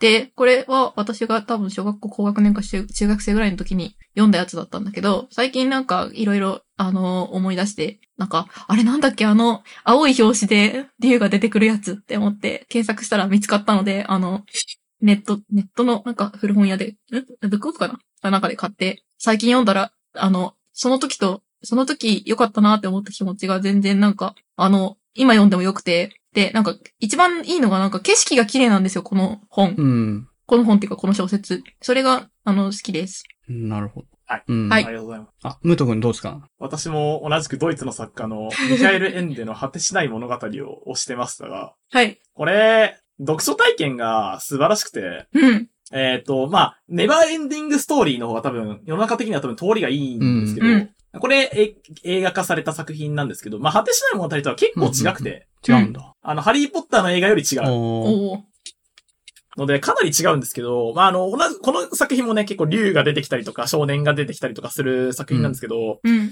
あの、まあ、バスチアンっていう主人公の手元に、えーっと、この、果てしない物語の想定っうて、んすごい綺麗で、あの、真っ赤なんですよ。うんもう赤金色の、あの、なんでしょうね、布、布地張りのね、ハードカバーなんですけうんど、うんうん。で、赤金色の本っていうのがキーワードで、あの、作品中でもこの赤金色の本を手に取った主人公がその本の中に入っていくっていう、えーすごい。シチュエーションで話が進むんですけど、おしゃれだまさにあなたの手元にあるこの赤金色の本こそがそれなんですよ。えーあ、そうなんだ。そういう作りになってて、あの、子供の読書体験としては非常に素晴らしい作品の一つですね。これ電子あ、の、多分同じ作者だと、モモの方が有名なんですそうよっ。すうね。ん。紙で読んでください。ぜひね、図書館とか、図書館だとボロボロかもしれないけど、すごい綺麗な本なんですよ。あの、果てしない物語のハードカバー版は。なので、まあ、そこも含めて、こう、小さい、若かりし頃の読書体験としてはすごい貴重なものだったなと思っています。ただ、まあ、薄味、薄味って言ったらあれですけど、あの、ゲームとか映画って刺激強いじゃないですうんかう。んいろんな意味で。はい動画とかって。うん。だからこれの、こうなんか、なんだろうな、ほのかな、こう、旨味をね、噛み締めるように読めたのは、今じゃ多分できなくて、おー。こう当時じゃないといけなかったのかなとはちょっと思うので、まあお子さんがいる方とかぜひっていう気持ちが割とありますなるね。まあ、ももはね、結構風刺的な話なんで、そう。大人が読んでも面白いと思いますうね。ん。そう、ももはね、今読んでも面あ白の、いなんしか効率全然だと、思う効率化とかさ、じ、時間短縮とそうそか、うそうそそうういうのが多分テーマだと思うんで。人間がね、自由な時間とか、なんだろうな、こう、を失って、こう、効率化の末に、なんだろう、こう、効率よくいろんなことできるようになってるけど、あなたが本当にやりたかったこととか、あなたの本当に自由になるはずだった時間っていうのは、今どこにあるんですかみたいなテーマの作品なんですよね。うん。へーなるほどな。まあ、果てしない物語とはちょっと違うんですけど、果てしない物語は結構ファンタ純、ジー純ファンタジーあなんでーじゃあ、うんピゼさんも、あ。でもこれメタファンタジーなんで。ムート君もファンタジーがかなりあの読んでるって感じかな。この二人ともお互いの作品読んでるフみたいァンタジーはそこそこ読んでる気がするけど、な。まあでも、翻訳物のファンタジー作品って冷静に考えると結構難しいよね。指輪物語もかなり難しいと思うし。んありますね。あハリーポッターとかかなわかんないけあ。まあ古典すぎる。あれ児童向けじゃないか、そもそも指輪物語は。ど。まあ、若い、そうなのどなんだ読んでる人いるんじゃないですかね。多分違うんじゃないだって、指輪物語小学生に小読める学か生はわかんないけど。挫折したことあだるわ大学生は読めるんじゃないですか。うん、読み物語は挫折した。うん。読み切ったけど、挫折してたと思うほんうま。んあ、わ、わ、よ、わけわかんなかった、正直。ああ。あ翻訳があんま良くないのもあんだよな、うん古いから。うんうん。まあ、そう考えると、この二つはかなり、じゃあ、ああの、小学生でも読める良いファンタジーだというのでお勧めできるってこと果てしない物語は結構ヘビーですけど、まうあんぜひ、どっぷり作品世界に小さい頃に浸る体験ができると思うので、ちょっとなんか読んだか読んでないかは微妙なので読み直してみおます。ーはい。あぜひ機会があったら、俺も竜の騎士読んだからはい微妙だな。読むか。じゃあ、えっ、と、で、自分はなんかその、どんぐり FM 的には大学生の時読んだ小説だったんで、大量に大学生の時に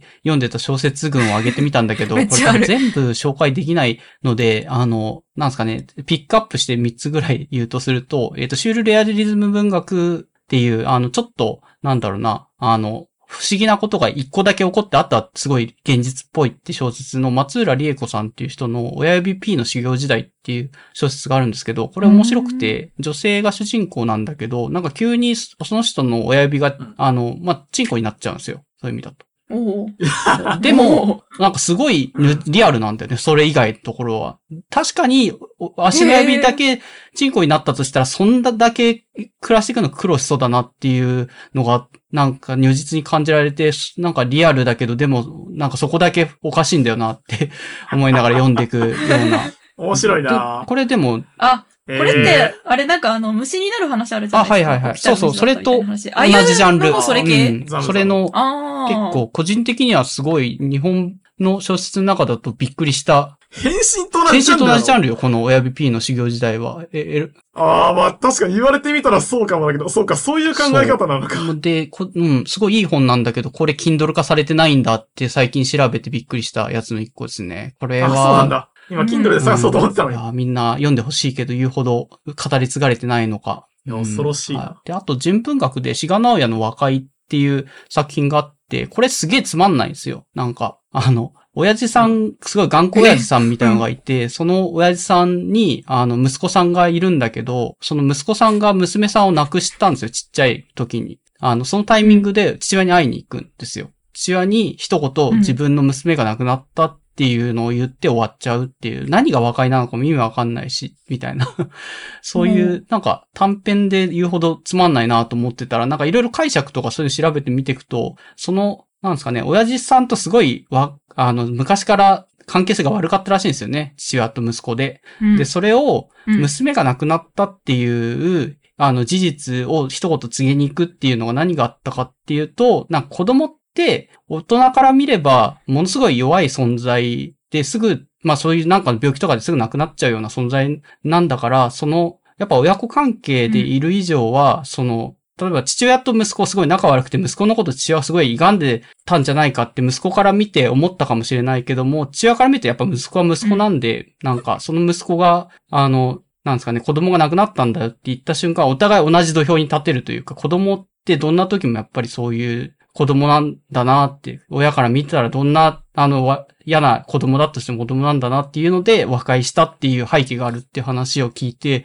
おおー、めっちゃ深いけど、説明一切ないし、すげえつまんないし。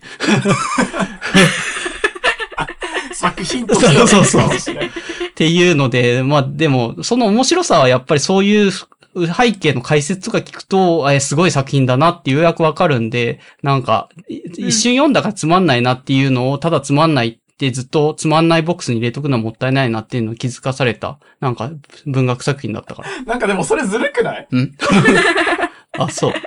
そう背景説明今夜ちょっとずるくうんない込みで聞くとめめっちゃすごいなって思ったっていう作品としてなんか記憶にま残あって確かに、それは言われてみたらそうなんだけど。いやまあなんか本読んで、こう他の人の感想とか聞くのはまあ楽しいそうですよそねう。そう。で、あと最後の意識の流れ文学って結構意識の流れっていうのがなんか、あの、ヨーロッパの方の文学とかでよく言われてへて、ー人の意識ってそんなに言うほど起承転結しっかりしてないのが前提としてあるのをそのままなんか小説っぽくしたっていうので、ロレロレンス・スタンさんのトリストラム・シャンディってすごい長く、長い未完の小説があるんですけど、なんかそのシャンディさん、トリストラム・シャンディさんのなんかちょっとした人生を初めから描いていくんだけど、どんどん横道それていくんですね。なんか細かいおー話にどんどん横道に沿って横道に沿って、もともと何話してたんだっけみたいな話になっていくので、なんか、これはうんすげえな。正直話として破綻してるけど、なんじゃこれはっていうのは文学作品として残ってるのはなんか圧巻だったなっていうので、おすすめに入れときます。へえ。はい。まあ、そんなところかな。はい。じゃあ、えっ、と、とりあえず、はい、ドングレイヘム関連でその話をしましたというとこ。はい。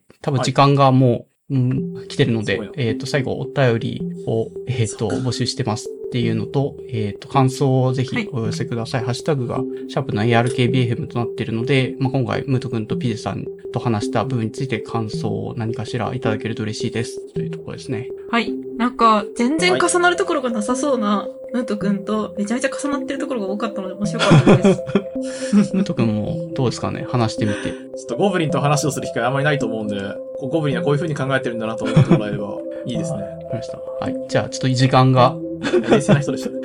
ちょっとまたゆっくり話せるときにもう一テーマ残っちゃってるんで、はい。そうですね。もう一回ぐらいあっても結構テーマが残ってるんはいで、話せばいいなと思ってます。まあ、これ聞いた人は4時間も話しといてなんだそれはって思うかもしれないけど、ちょちょっと小ノート的にはまだ消化全然できてないんで、もう一回やるかも。いや、総能的にはね、紹介数60%か70%ぐらいですよ、これ。 恐ろしい話だよな。あの楽しみにしすぎだろ、この会合を。ちょっとじゃあ次回また、はい、機会を設けて。はい。はい、次回またじゃあ、よろしくお願いします。はい、お願いピしザさまんす。とムート君でした。あじゃあ、今日聞いてくれた皆さんありがとうごはざいい、まありしがとうございまありがとうございまししたた。た。またお会いしましょう。はい。はい。